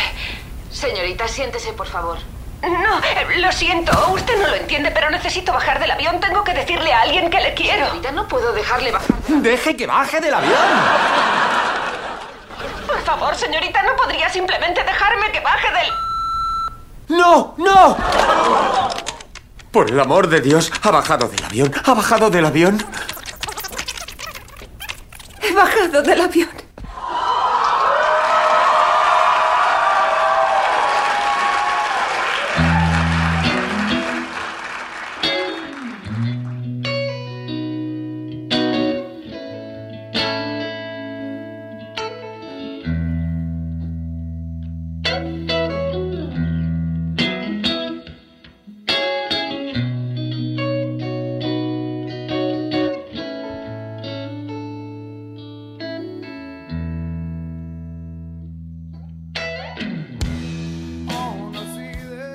Vamos a seguir hablando de los personajes y las relaciones precisamente entre ellos. Era un, es verdad que es una serie que tenía cierto riesgo en cuanto a los actores que la componían, porque eran actores desconocidos. En realidad no ninguno de ellos había hecho prácticamente nada antes. La estrella del cartel podría ser a lo mejor Mónica, que venía de hacer Family Ties, de hacer una serie y de aparecer en un vídeo Bruce Springsteen y, y poco más. Y, y- eran actores, pues eso, muy, muy desconocidos, pero que enseguida se encontraron con esto que comentábamos antes, con esta química que funcionaba también entre ellos, y ahí fue donde empezaron a, a explorar y a desarrollar esas relaciones entre ellos eh, y cómo vincularlos, ¿no? Y que funcionaban muy bien, ¿no? No solo esta, la relación que al final decidieron que era la que querían explorar hasta desde el principio hasta el final, que era la de Rach- eh, Ross y Rachel, sino pues Mónica, Mónica y Chandler o, o, bueno las relaciones fraternales entre ellos o entre ellas, ¿no? Y muy, eh, exploraron muy bien todo esto porque se prestaron, ¿no? Daban juego, ¿no? Los- Es verdad que yo creo que el guion era muy bueno, está muy, muy, muy, muy bien es- escrito, reescrito y demás. Pero también pienso que ellos eran muy buenos actores, no sé si estáis eh, eh, de acuerdo conmigo. Bueno. Por... Vale. Eh, porque en el fondo pues, eran personajes, algunos eran personajes extremos. Y ellos, Sí. el, el de Phoebe desde luego, pero incluso el de Mónica. Y El ellos de supieron- Joey. y el de Joey. Supieron cogerles el punto para que no se pasasen de rosca y tú pudieses eh, creértelos, en- con, con muchas comillas. Eh, a mí me parece que, que estábamos ante unos, un buen elenco cómico que cogió mucha química entre, entre sí y eso ayudó mucho a que luego los guionistas se pudiesen soltar y hacer eh, lo que hablaba antes, decía antes Aurea, o sea, todas las combinaciones posibles entre, entre ellos. Yo de verdad creo que eh, defiendo mucho la interpretación de todos los actores. Yo no lo tengo tan claro, pero me pasa a veces con muchas series americanas que funcionan como un mecanismo de relojería, ¿no? Que está todo bien atado, pues un guion muy bien atado, una producción bien hecha. Y a veces tiene esta capacidad para elegir actores que son perfectos para el personaje, pero no sé si funcionarían fuera de. Yo creo que Jennifer Aniston sí, eh, que de hecho es la única que ha consolidado una Pero carrera. eso es otra cosa, más o menos, el peso del más o personaje menos. es muy difícil quitártelo. No, más o menos, bueno, ahí no sé, un poco. No, pero tampoco, que yo creo que están muy adecuados para eso. Entonces le sacan todo el partido posible tanto a lo que saben hacer como a sus limitaciones. La serie, ¿no? Yo creo que hay algo de esto. No tengo muy claro si son muy buenos actores. Yo tiendo a pensar que Chandler lo es, pero lo cierto es que tampoco lo ha demostrado después. Es que es muy difícil A mí Estaba muy bien en Estudio 60. Sí, lo hacía muy bien. Yo, yo creo que probablemente Y sea un en buen actor ala oeste. dramático. Yo creo que es, que es un buen actor dramático, pero es verdad que no ha acabado de explotar por ahí. A ver, si yo hubiese ganado un millón de euros por cada capítulo, Sí. después no me habría esforzado mucho en Eso que mi carrera continuase. Eso también es y cierto. creo que el peso, el propio peso, eh, el peso del personaje hace mucho. ¿Cómo les ve la industria a No, no, a ellos? ellos les ha pesado montón, muchísimo. Claro, Jennifer, ellos- Jennifer Aniston es la única, Es la única- que más ha seguido y aún le siguen hablando de Friends. Es que muchos, y muchos personajes te recuerdan un poco ¿no? a, a- a Friends. Yo creo que Sí, sería pero porque ella- difícil verla en otro, en Pero otro porque ella ha registro. seguido en la comedia en general. ¿Pero tú crees que ella ha seguido o que no ha tenido más opciones? Probablemente no ha tenido más opción, en algún momento ha que ha podido elegir. Ha hecho algunas dramáticas. dramáticas y no Claro. están mal algunas, de las que ha hecho. muy- no, sí, sí, sí. La cuestión no es que sea mala actriz, la cuestión es que yo creo que no, que no le ha llegado el Eso, papel es- No, no le ha llegado, estoy de acuerdo, sí, eso es verdad. Y luego Mónica ha segui- seguido, ¿no? Con, con, Bueno, ha probado en mil Town. series, pero Bueno, Con Cougar Cougar Town Town. fue la, la Cougar Town fue la-. Cougar Town era una locura muy divertida, Muy porque divertida. empezó como una serie que en teoría era ella que se, que se divorcia, entonces se pone a ligar, pero al final acabó siendo pues una serie de amigos que básicamente se quedaban a beber vino y a hablar de, to- de idioteces. Sí, sí, a mí me Era como una especie de lugar feliz, aquella serie, una serie muy alucinante. Y era- Dirt tenía elementos que no estaban mal, lo que pasa es que no, se supo, no se supo explotar. Y luego han intentado también como guionistas y directores, ¿no? Ross, por ejemplo, o Phoebe, o también, ¿no? que ahí Ross están. hace poco, no me voy a acordar Sí. del nombre, pero hizo una serie muy Sí, interesante. ojo, la en de J. Simpson hacía el Simpson. padre de No, las no, no, no. Kardashian. Sí, eh, no, en la que él hacía de sommelier.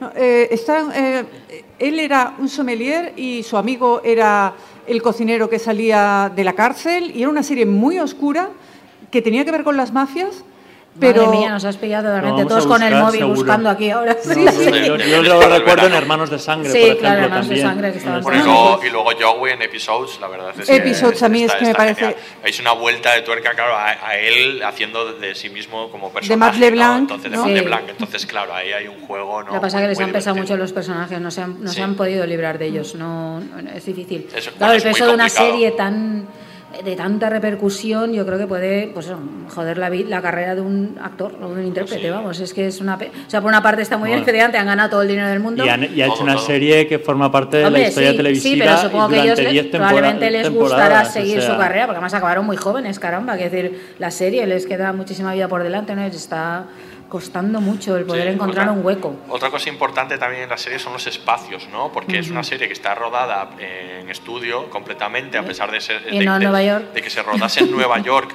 No sale en Nueva No York, sale. no sale prácticamente en Nueva York, ¿no? Y entonces, eh, eh, al estar grabado en estudio, pues los escenarios que son esa casa, ¿no? Y el Central Perk, Sí. ¿no? Son, son escenarios muy importantes, ¿no? Para, para ellos. También era parte de lo que explicaban de por qué tenían una casa tan grande, que era porque para poder rodar en ella, para poder rodar en ella y que, que tuviera sentido, ¿no? Esos Sí, espacios sí. son, se convirtieron al final también en un Central Perk se convirtió en un en una franquicia, ¿no? No, bueno, claro, hay La una cantidad de Merchandising. tazas que están vendiendo. Merchandising brutal ahí, sí, sí, Bueno, de sí. Hecho, en los estudios NBC es el único estudio que sigue completamente eh, inmaculado, o sea, no se ha tocado nada. No se ha tocado nada, Se puede visitar, eh, mientras que el resto de series está desmontado, el, vamos, el sillón, la cafetería está allí. Por cerrar un, un paréntesis, la, la serie a la que se refería Sonia, ya lo hemos mirado. Y, Sí, Feed the Beast. Echadle Ah. un ojo porque, sin ser la serie del siglo, es una serie interesante. Que a mí me parece que exploraba vías muy interesantes y, sobre todo, el, el situar una trama de mafias y de intriga y, em, en, en un restaurante con un sommelier y un chef. Ah, Está bien. Era pues de- sí, David Swimmer, ¿no? Era Sí. David Sí. Schwimmer. Luisa sí, sí, no, sí. no la va a ver, ya te lo digo. Luisa no. Pero no es Ross, porque tiene manía del actor. No tiene nada que ver Sabe con distinguir al actor del Ah, personaje. ah, Habéis mencionado la de OJ Simpson y no os costaba mucho ver a Rob Kardashian. O sea, O sea, pensar en que era, ese era el padre de las Kardashian y que, este era- y que lo estaba haciendo Ross era una combinación muy loca. Pero muy es loca. precisamente esto que comentabas, ¿no? Que es difícil eh, cargar Sí. con el peso de esos Es personajes. verles. Les ves en algo y Cuesta. o hacen algo muy parecido o ya ni te lo crees. y ojo siquiera, que ahora ¿no? Es está complicado. en Willy Grace. Está haciendo Sí. varias tramas en. Sí, o- o Chandler que menos una estaba en, The, Good- suelta. en eh, Good Fight, ¿no? Ahí con un personaje también muy negativo. En The Good Wife. En The Good Wife y en The Good Fight también sale.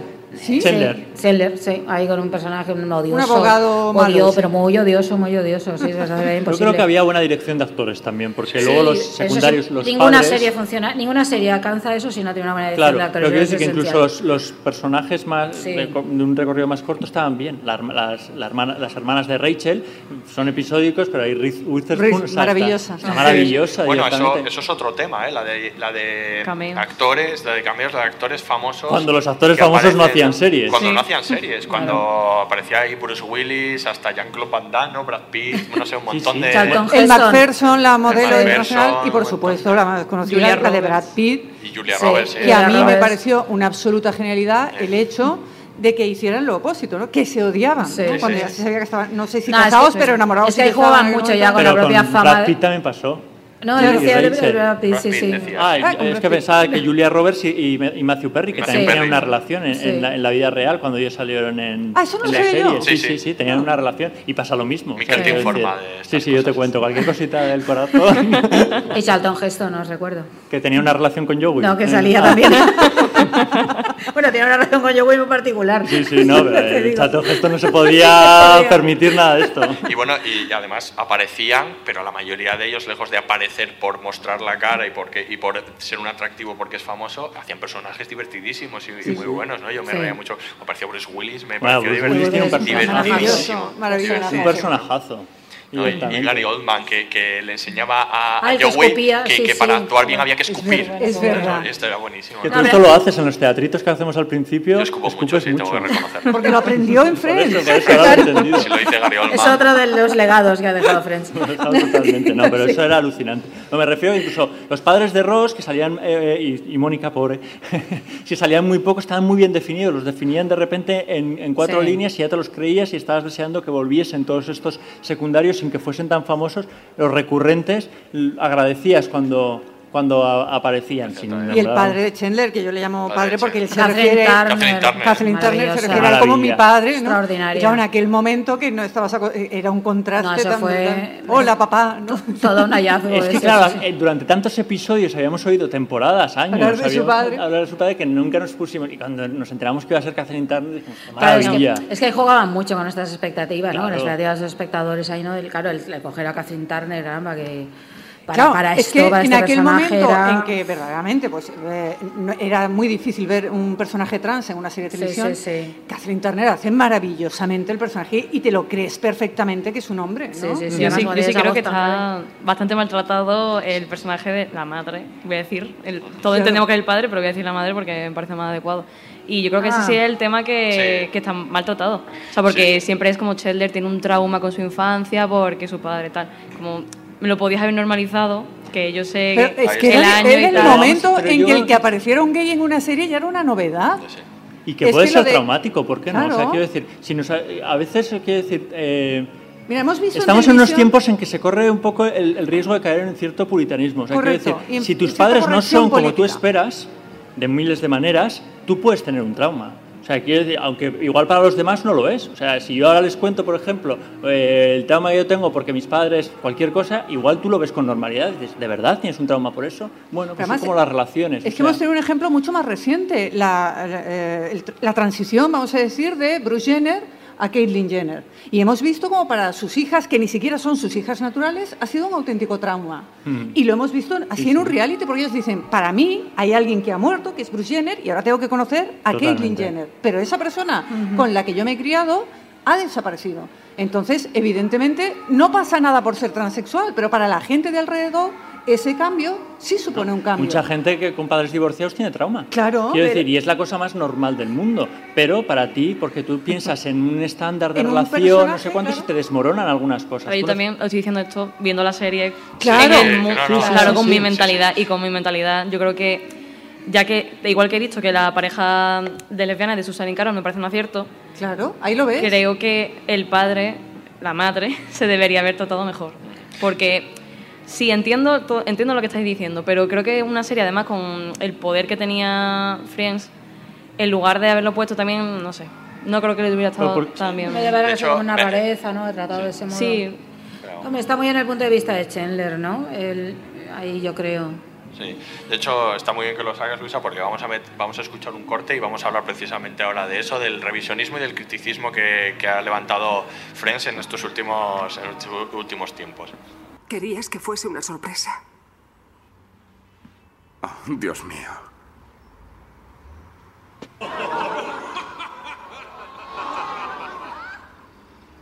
Chandler,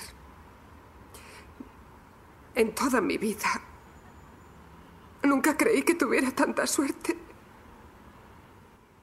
como para enamorarme de mi mejor. Mi mejor. Hay una razón por la que las chicas no hacemos Vale, esto. vale, espera. Déjame a mí.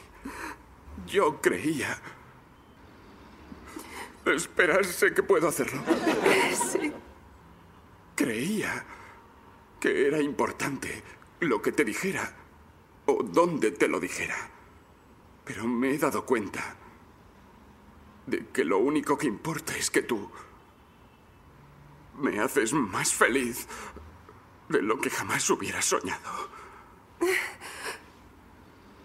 Y si me lo permites, pasaré el resto de mi vida intentando hacer que tú sientas lo mismo. Mónica, Dime, ¿te casarás conmigo? sí.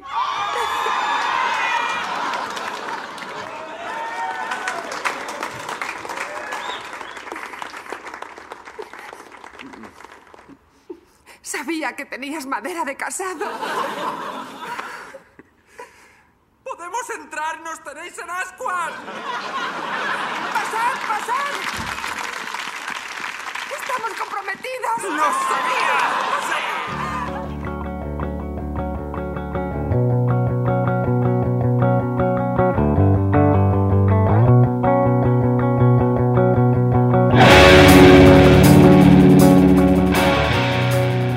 Hablar un poco de- del criticismo ¿no? Re- reciente de, sobre Friends en, The Independent. En, principios de 2018 apareció un artículo que hablaba de cómo, cómo muchos millennials habían visto la serie, sobre todo ahora en Netflix, ¿no? y cómo les había chocado. ¿no? Hay una serie de temas eh, que les ha parecido, pues eh, lo calificaban como homófoba, en algunos casos racista o machista. ¿no? Expongo los casos, los temas de los que se hablaban y los comentamos, ¿no? a ver qué nos parece. Eh, decían, por ejemplo, que la serie era sexista. eh, bueno, que era racista porque, bueno, pues, eh, esto es evidente, no hay un montón de... Los protagonistas son blancos. Todos vamos, las exce- hay muy pocas excepciones. De hecho, no hay prácticamente, ¿no? Hay Julie y. Bonnie, ¿no? Dos No personajes, novias de, de Ross, ¿no? Y personaje negro y asiática. Y, y, bueno, luego sexista también, aluden mucho al, al capítulo de, de la niñera, ¿no? Del niñero de, de- del hijo de, De Ross y- y de, de. Ross y Rachel, ¿no? Y, bueno, y cómo, cómo interactúa Ross co- con, él, cómo no puede manejar el hecho de que sea un, de que sea un hombre, ¿no? De que sea sensible. Eh, también hablan un poco de, de la homofobia en el caso de cuando se hacen muchas bromas acerca de si Chandler es gay o no, o, o, bueno, incluso Ross, en este caso del niñero, le pregunta si es gay también, ¿no? Y eh, bueno, ya hemos hablado lo de, precisamente lo del padre de Chandler en cuanto a la transfobia. Y eh, bueno, eso, la falta de diversidad y alguna que otra crítica más, pero esas son esenciales, ¿no? Hay varios ejemplos, pero estos como los que los, los recalcan mucho, ¿no? ¿Qué os Yo- parece? Yo es que creo que hay que distinguir, eh, ahí hay de todo. Hay cosas que son del punto de vista de la serie y cosas que son del punto de vista de un personaje concreto. Y eso son cosas distintas. Un personaje está caracterizado por algo. Y entonces lo que, hablábamos, lo que estabais hablando antes, ¿no? del, del padre, de, padre, madre de Chandler, eh, es un caso. Quiero decir, hay, hay un punto de vista que es el del personaje, que lo vive como un trauma. Hay otro que puede ser de los espectadores, que podemos entender que esto no tiene por qué ser traumático. Luego está el de la serie, que, que al personaje, bueno, está ahí luego un trato de respeto con el personaje trans, ¿no? en el cual el hijo pues, reconoce al padre, tal, de este tipo de cosas. Eh, está el hecho de que no hay personas que no sean blancas, esto es la realidad y eso es el punto de vista de la serie. Eh, a ver, que Ross es así, sí es así. Yo creo que es sexista. rela- se habla también de la relación dominante de Ross con Rachel, Claro, es un, es un celoso. Y yo, y yo creo que el problema es que al final, a lo mejor con la vuelta esta que hablábamos antes, el final este, ¿no? De, vale, me dejo París y vuelvo, hay un modo como de legitimar eso, ¿no? Todo lo que Ross ha estado haciendo es muy celoso, es muy inseguro, es, pero claro, tiene todos los, todos los clichés un poco de, de esto. En la relación, sí, él quiere controlar a Rachel, hace muchas cosas por controlarla.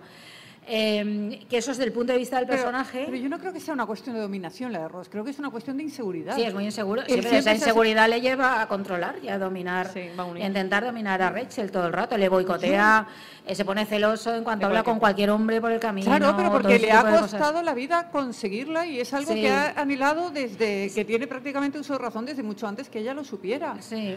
De Yo Ross se habla que- mucho de, la- de- de- de esa actitud en todas las relaciones que aparecen en la serie, no solo Todas, con todas, Rachel. Y de Rachel todas. se habla también respecto a Ross. Por ejemplo, con la alumna, Existe, ¿eh? con el Con tema el- de la alumna claro. ha habido muchas críticas por una alumna tuya. Ya. Un tema bastante complicado.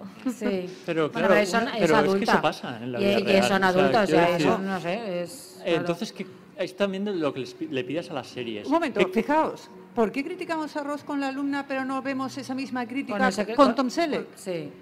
No, bueno, la de Rachel con bueno, porque el, el, con el ser su ayudante. profesor tiene una, tiene una Sí. eh, eh, Pero por eso se trata en la posición dominante, y ¿no? sus problemas. Y además, no es solamente eso. porque sea su, su alumna, sino porque llega un punto en como que se le toma como cómico al personaje de ella porque es muy joven y porque quiere hacer cosas de, de personas jóvenes, ¿no? Quiere salir con las amigas y tal, y eso se pone un Pero yo poco creo que aquí el problema es lo que les pedimos a las series. Sí. O sea, las series que tienen que ser un retrato blanco. Es una donde- comedia. Sí. Claro, donde pasen todas las cosas ideales o tienen que retratar un poco el mundo. Que pasen Yo- las cosas según como deberían ser. como no deberían ser políticamente correctas Sí. o que intenten retratar el mundo. Porque muestras de homofobia en, el- en la vida real sigue habiendo. Eh, el racismo sigue habiendo y aparte muy candente y sobre todo en el caso de Estados Unidos. No te quiero ni contar peor. en los años Sí, 90 cómo era claro. esto. O sea, quiero decir, ahí está el caso, eh, hay otra serie muy buena de Versace para ver eh, el tema de la homofobia en los años 90 en Estados Unidos. O sea, hay que ver el contexto. Pero vamos, que vamos hoy a 2018 y nos encontramos con, casos muy similares ¿eh? y con relaciones eh, tóxicas y demás. Mm. Entonces yo creo que también un poco lo que le pedimos a las series, Ah. si queremos series absolutamente, bueno, iba a decir realistas, o como dice Aurea, con como deberían ser todas. Mm. Bueno, Sí, porque la, la comedia se basa precisamente en esos estereotipos. Claro, Entonces claro. tú tienes que crear un personaje loco, un loco, a lo mejor un personaje un poco machista, un personaje... eh, Y luego que se puede hacer bromas de casi Pero todo. por eso Claro. hablaba yo antes. Es muy sano hacer bromas de casi todo. Yo creo que la relación entre ellos, es verdad que son la más, broma a veces más no permite hacer la crítica. Totalmente, Hay una serie, no sé si eh, la del Chapuzas en casa, que a Sí. mí me llamaba, Sí. muy- la de Tim Allen, ¿no? Que tiene las dos Pero versiones. rancia cuando salió ya. Esa, esa serie, o sea, esa serie. Pero para el Perdón, público, perdón, para el que- Allen, pero- a mí me hacía, eh, me llamaba mucho la atención, era serie rancia efectivamente, serie de mediodía es otro concepto, ¿no? Pero, pero cuando trataba temas complicados, lo hacía muchas veces desde la crítica. Cuando trataba el tema, por ejemplo, del control de las armas, o cuando trató el tema de las elecciones de Obama, lo hacía criticando desde los dos lados, ¿no? Pero- y entonces muchas veces esa comedia o ese racismo, muchas veces es una crítica Sí, velada. y y te no lo hace ver vemos los ahí. ojos cuando se meten, Claro. cuando se meten entre, entre ellos por, si- eh, porque no son suficientemente masculinos y están haciendo cosas que supo- se Claro. supone, te hace risa y te ríes de ellos y en el fondo Sí, no- de- deja al descubierto cómo esas eh, masculinidades al final Sí. pues son más graciosas que otra cosa. Entonces yo creo que hacer bromas de todo Sí, yo lo, que- no yo lo está mal. decía, por eso men- mencionaba al final, porque yo creo que es cuando el, el tema que ha surgido que se lleva debatiendo en las redes sociales durante bastantes meses y Friends es una serie machista. Yo no creo que Friends sea una serie machista, sino que una serie de su época, pero sí creo que, que Ross es un personaje machista, que me parece bien, porque la serie hay esos personajes y se ríe, no sé qué, vale. Pero es el final.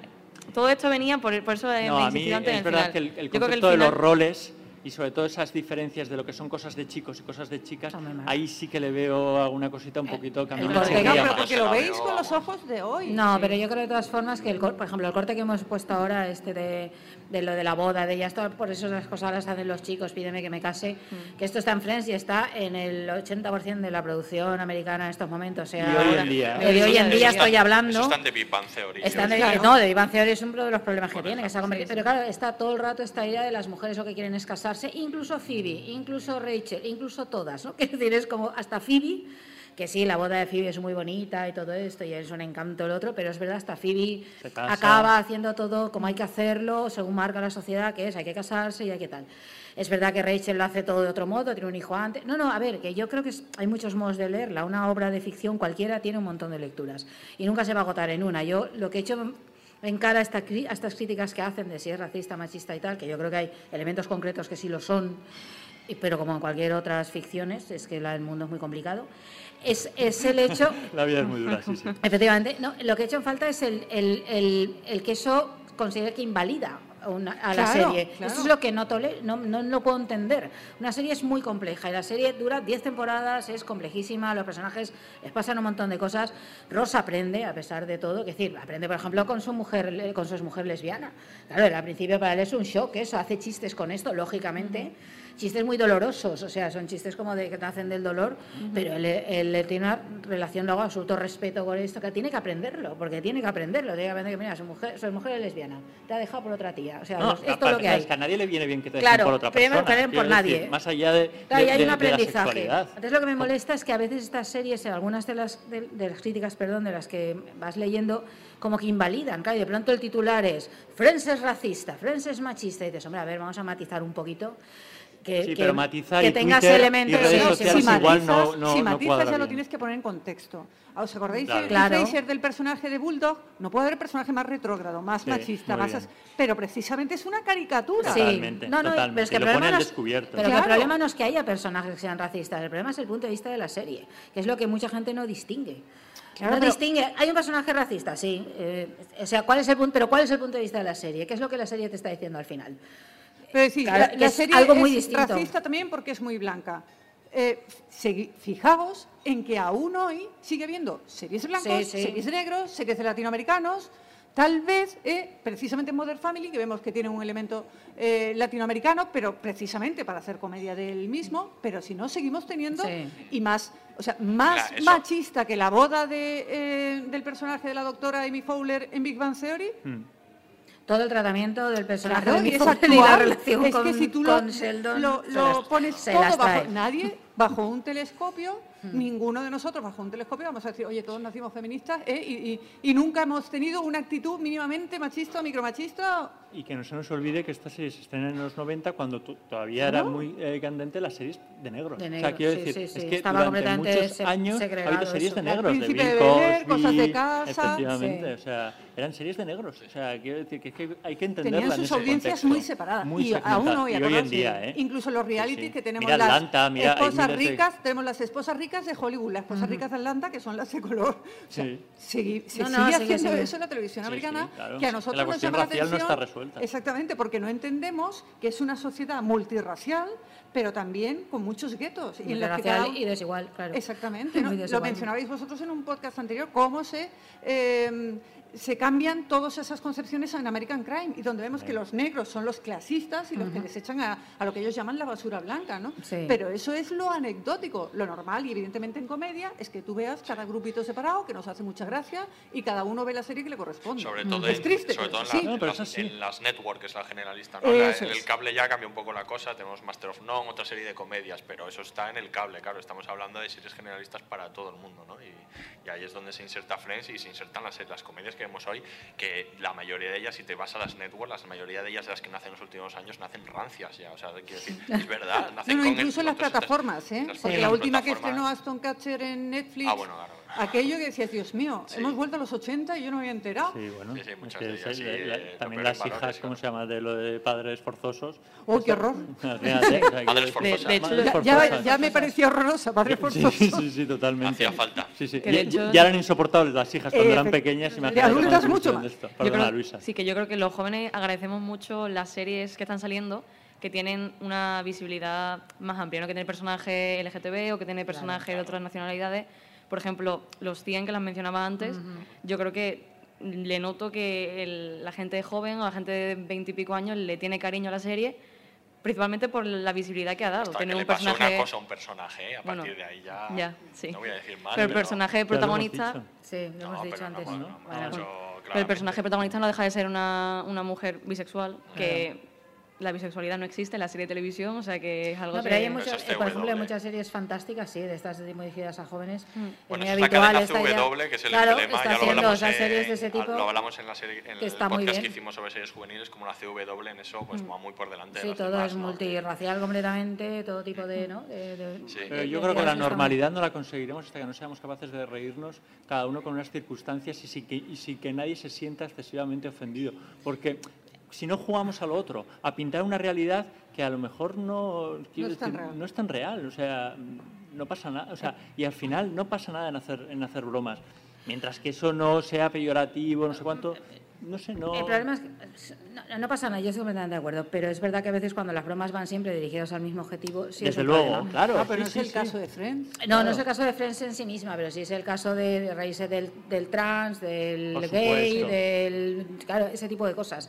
Pero Si es que aquí se incide, ríe si mucho del hetero Ross, ¿eh? No, no, ahí estoy te completamente de acuerdo. No. Ross es un personaje ridículo. Claro, Ross o sea, en la serie es un personaje ridículo y es un hetero de manual. Y lo es muchas veces. Lo mismo que es Chandler, lo que pasa es que como Chandler se ríe de sí mismo muchísimo, eso está planteado de otro modo. Y Joey, no nos Joey, olvidemos con sus ligues es y sus cosas. Pero Ross, sobre todo, yo creo que Ross acaba, libro, acaba libro, retratado sí. como un personaje muy ridículo muchas veces, con sus ínfulas, su manera de estar en el mundo de soy más listo que nadie y no. Claro. Y todo ese tipo de cosas, es verdad. Pasa que sí que es cierto que el personaje tiene ese componente. Y a- a- ya digo, yo en la serie sí que creo que eso es desde el punto de vista del personaje, pero creo que de la serie sí está el punto de vista de hay que acabar en boda, además tiene que ser todo así. Ese tipo de, que, es, que no es exclusivo de Friends, evidentemente, es que todas las ficciones hoy van por esto, que yo es una cosa no puedo entender cómo estas cosas no cambian. Esa manía que tienen, llevamos 10 años viviendo juntos, pero no se quiere comprometer porque no se quiere casar. ¿Perdona qué? ¿De qué me estás hablando? ¿De qué me estás hablando? No, y hay que casarse, y le tiene que dar el anillo, y le tiene que hacer. Dices, perdón, ¿en qué mundo vivimos? Esto sigue existiendo. Y hay series y, y películas actuales que están así, ultra conservadoras en ese sentido. Pero vamos, pero Friends está en esa línea. Bueno, la propia Sexo Nueva York, al final, que era Hombre, lo que quería era- Carrie. No, Un príncipe azul. No, es que ese es otro- Quería un príncipe azul. Ahí sí que hay una evolución, ¿eh? porque Sexo en Nueva York empezó de una manera bastante rupturista y al final Y se luego se convirtiendo en un acabó, cuento de ¿no? princesas. Exactamente. Pero fijaos una cosa, habláis mucho de lo de eh, la madre trans de Chandler y mm, si lo veis en su tiempo, el trauma que tiene Chandler no tiene que ver tanto con la, transax- con la transexualidad de su madre, que es algo que de descubrimos en un momento dado, Claro. sino con que su padre es un bala perdida absoluto. Sí, exacto, y nunca que los abandonó, que los abandonó. la Apareció al final como un transexual, como podría haber aparecido como un hippie, suponte, o como, como una niña de 20 A ver, años. sí que, ¿no? tiene, sí que tiene un peso y a él, le- eh, de alguna manera le avergüenza que eso, que eso pasase, porque no termina de entenderlo, pero porque posiblemente su padre no lo hizo bien, ni Pero su si madre. o sea, como un decir, hippie seguramente no lo... lleno de rastas, ¿tú no crees que sería la misma vergüenza? Pero no sería el mismo efecto en la serie, que sea un trans Claro, es porque muy era más importante. comedia que es fuera muy importante que que- sea trans. sí, Sí, no está sé. bien. También para la aceptación, también Mónica le dice, tienes que esto es así. y ya está, todo el mundo le acepta sin ningún problema, excepto él, que es al que más le cuesta, porque le toca. Claro, Pero pero- a pero Mónica lo que también le eso es pasa lo que con sus propios claro. padres. O sea, quiero decir que y, no- y nadie dice es que están mal retratados, lo- es, No. la madre de Mónica es una opresora, no sé cuánto. Es que a lo mejor Bueno, eso es tenemos un matrimonio súper tradicional ahí, sí. sí. Sí, bueno, y, y también con sus con Sí. sus rarezas, o sea, no sé, yo creo que, que- que hay más de normalidad de cómo to- todo el mundo lo acepta. Bueno, pues tenéis que invitarle a la boda, tiene que venir, claro, que, que como, como otra cosa. Pero estamos en estos tiempos que se impone mucho lo políticamente bueno, pero, eh, sí. Pero por otra Y parte... en comedia no tiene sentido, para mí no. Sí, y pero por en otra parte drama no, tampoco. pero no está Millennials. Ah, No, pero yo creo que no está mal que, que nos obligue a hablar de estas cosas. Sí, a mí me parece genial. que es muy importante, porque tienes una visión crítica y a lo mejor a veces con series como estas, que son que para mucha gente son muy sentimentales y muy de haber estado muy identificado, es bueno tener esa mirada como exterior, que de pronto te hace fijarte en cosas que no pasa nada, no le quita calidad a la serie, no le quita disfrute, no pasa nada, te- tú puedes seguir disfrutando de la serie y tal, pero bueno, está colocada en un momento determinado donde algunas cosas eran como eran y tiene determinadas miradas. Yo tampoco lo Y veo particularmente afortunadamente hemos difícil. avanzado mucho, que es que nos parece increíble cómo vimos en 2018 y cómo eran las cosas en 1998. Eh, no sé, eh, ¿te vas a acordar de la serie que puse en clase, una web serie que iba sobre mujeres transexuales? Ah, Her, Her, se Story. llamaba, no me acordaba. Her Story, correcto. Story, mm. A mí lo que me parecía que tenía de, de valor esa serie era precisamente la normalización. Y ese sí es el momento en el que creo que estamos creciendo con la ficción. En el que vemos personajes que son transexuales, pero que no son importantes porque son transexuales. Efectivamente, Exacto. que eso no es definitorio. Exactamente. Es. Y las estamos viendo, pues eso, con sus historias y lo que les es. está pasando. Y así es como yo creo que se puede avanzar en ese proceso de que lo veamos todo. Ahora, lo que no podéis pedir a los millennials, por mucho que os guste Sexo Nueva York y Friends, es que aquellas series que se hicieron en un contexto, hoy en día, claro, os chirrían. Pero debemos de pensar que son series del 90. Mucho más grave me parece a mí que veamos esas mismas repeticiones en series Actual. actuales. Eso Sí, es lo que nos tiene que grave, preocupar. eso es grave. Totalmente. Pues sí. totalmente. Y se ve. Desgraciadamente, Desgraciadamente. hay mucho. Lo bueno es que hoy día se, se critica más. ¿El qué? Que, que el- Sí. si sale una serie, sale un tal, fal- con que lo pongas en Twitter, ya está todo el mundo, wow, qué serie se lo digan a porque-. Sí, pero, yo también, pero también, también conozco gente, no sé, en Facebook yo me encuentro cosas como fulana de tal se ha comprometido. Y de, de 20 gente de veintitantos, treinta años. O sea que esto existe. O sea, hacen lo del anillo y se comprometen y luego hacen pedidas y luego bodas. No, ese tipo de tampoco- cosas siguen estando. Bautizos y Yo creo que tampoco hay que pues eh, sí, demonizar no, las en vez- tradiciones no, no hay que demonizar, no, no va por eso, pero que, Mira, pero que el ese otro- mundo existe, que Sí, ese mundo de la ejemplo, gente que hace, ayer no sé qué, del compromiso, todo ese tipo de que, cosas que existe. ya no sé si es en la una gente joven. de cada tres o una de cada cuatro parejas que se casa por la iglesia. O sea, ya la mayoría decide casarse eh, pues por lo civil, por un notario, por lo que sea. Pero bueno, pues alguna gente o se casa por el rito zulú, me da igual. Quiero decir, a fin de cuentas solo se trata de la celebración, de que quiero celebrar con mis amigos o con mi familia, pues que hemos tomado una decisión, un compromiso, sea más o menos legal. Pues fíjate que yo creo que el hecho de que esas cosas lleguen aquí tiene mucho que ver con lo que se ve en las ficciones. Sin duda. Yo esto estoy de compromiso, el no sé, este tipo de cosas, yo creo que tiene mucho que ver con el mundo que crean las ficciones, que son muy insidiosas y entran en nuestra cabeza de manera a veces muy sorprendente. Yo creo que tiene que ver con eso, ese tipo de Sí, pero ritos. lo que yo no lo, lo que no me gustaría es que queda que porque quieres un anillo o porque quieres una boda eres una mujer que quieres luego quedarte en casa No, criando eso claro, eso está claro. No tiene nada que ver, ¿no? A lo mejor claro. te apetece un poco de tradición y te apetece celebrar, pero luego evidentemente tú quieres tener tu carrera y tú eres independiente económicamente y no tienes nada que ver en ese sentido. Sí, a ¿no? veces somos un poco presos de los símbolos. Exactamente. Que Y, no y pasa yo nada, creo que se no, puede- que, que todo se puede variantes. convivir de alguna manera, ¿no? Vale, pues. Vale. Vale, que Vale, está callaos, David o sea, diciendo, callaos, que se ¿Cuántas acaba el horas va a tiempo, durar que este se acaba el podcast? tiempo O ya, sea, que que tenemos está que en irnos. Málaga esperándonos. No, pero antes de despedirnos, que nos vamos a despedir ya, sí que me gustaría que me dijeseis eh, todos si os apetece algún, algún eh, capítulo o momento que os guste especialmente de Friends, pa- para acabar así con un... Yo, mira, yo voy a decir el, precisamente eh, uno de los capi- mis capítulos favoritos es, por no decirle el, de- el del cambio de pisos, de la ronda relámpago, Claro. que obviamente lo vamos a querer decir todos. Qué ¿no? maravilla. Eh, el, el- el que hemos escuchado, el del capítulo de la medusa, ¿no? El de nos estamos tomando un descanso, ese era el primero de la cuarta, que ese me pareció, yo probablemente el capítulo que más divertido, ¿no? Con el Mm. que más me reí. No sé, si seguid, tenéis algún, pensando. algún Yo me- momento, yo ¿eh? sí, Si yo no, tengo un uno- capítulo. no es mi favorito, porque creo que mi favorito es el del cambio de piso, pero un momento que yo recuerdo desternillante es el de los secretos. El de las tres tetillas de Chandler, Ah. Joey a- a- había aparecido en una película porno. Ese momento en el que empiezan a contarse todos los secretos es un, para mí es un momentazo de, de Friends. Ah, ese es divertidísimo, Sí. sí. ¿Tenéis alguno? A mí me gusta mucho cuando Phoebe se encuentra a Chandler con Mónica desde el piso de Ross. Ah, el mis Bueno, ojos, mis mis ojos, ojos. mis ojos. Ese es maravilloso. Ese es maravilloso, sí, sí. Pues a mí me vais a llamar un poco ñoña, yo creo por, por mi elección, pero. Yo recuerdo que en aquel momento me pareció que narrativamente estaba muy bien contado y que lo habían hecho muy redondo, y es el capítulo que se llama el del jersey rojo, en la temporada 8 ya, que es cuando descubren de quién es el hijo Eh, de... ah, efectivamente. Sí, Entonces, bueno, sobre verdad. todo me contó por cómo, me, me encantó por cómo nos habían ido despistando, nos habían ido moviendo, y al Mm. final, eh, visto en su contexto, tú no te esperabas que al final apareciera. Y cómo lo descubren me pareció que estaba muy, muy bien escrito. ¿no? Por supuesto, hay momentos mucho mejores, mucho Sí, más sí. desternillantes, el momento del pavo, de Acción de Gracias. Sí, a mí se me parece soberbio. el de- Los sí. momentos que habéis mencionado de Bruce gusta Willis mucho. o de los invitados, ¿no? pero como capítulo, aquel me pareció que estaba bien, maravillosamente escrito. Y el del pavo. Aquí Del- Mónica con, la, con el pavo en la cabeza. Ese, me pavo en la cabeza. ese- Es que me encanta esa locura de Mónica, lo hablamos antes, ¿no? Que de pronto apare- no te esperas para nada. Esos Eso es un momentos que nunca eterno, ¿eh? Aparece. Claro, es que es maravilloso. De pronto aparece ahí haciendo algo completamente estúpido e idiota. Claro, el otro, ¿cómo no va? Cuando le dice te quiero y dice, ¿qué has dicho? No, no, no, no ha dicho nada, ¿no? A mí se me gusta mucho ese momento. Por la locura de Mónica esa. Yo hago una mención especial a mi bocadillo, que, me, que siempre me Pero tu bocadillo por Joey y por el bocadillo de Acción de Gracias, que estoy aquí por dando los vueltas. dos y por el que me voy a comer ahora. Y- Pues nada, vamos, vamos a despedirnos ya. Eh, Sonia, Luisa, muchísimas gracias por haber estado con nosotros. Encantada. sí.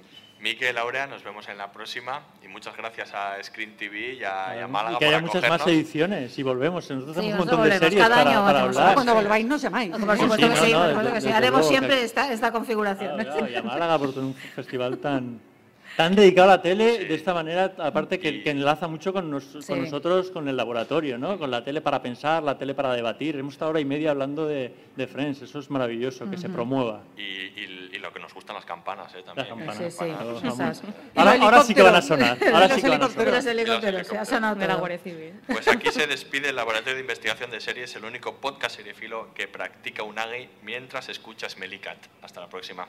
Smelly cat, smelly cat, what are they feeding you? Smelly cat, smelly cat, it's not your fault. A smelly cat!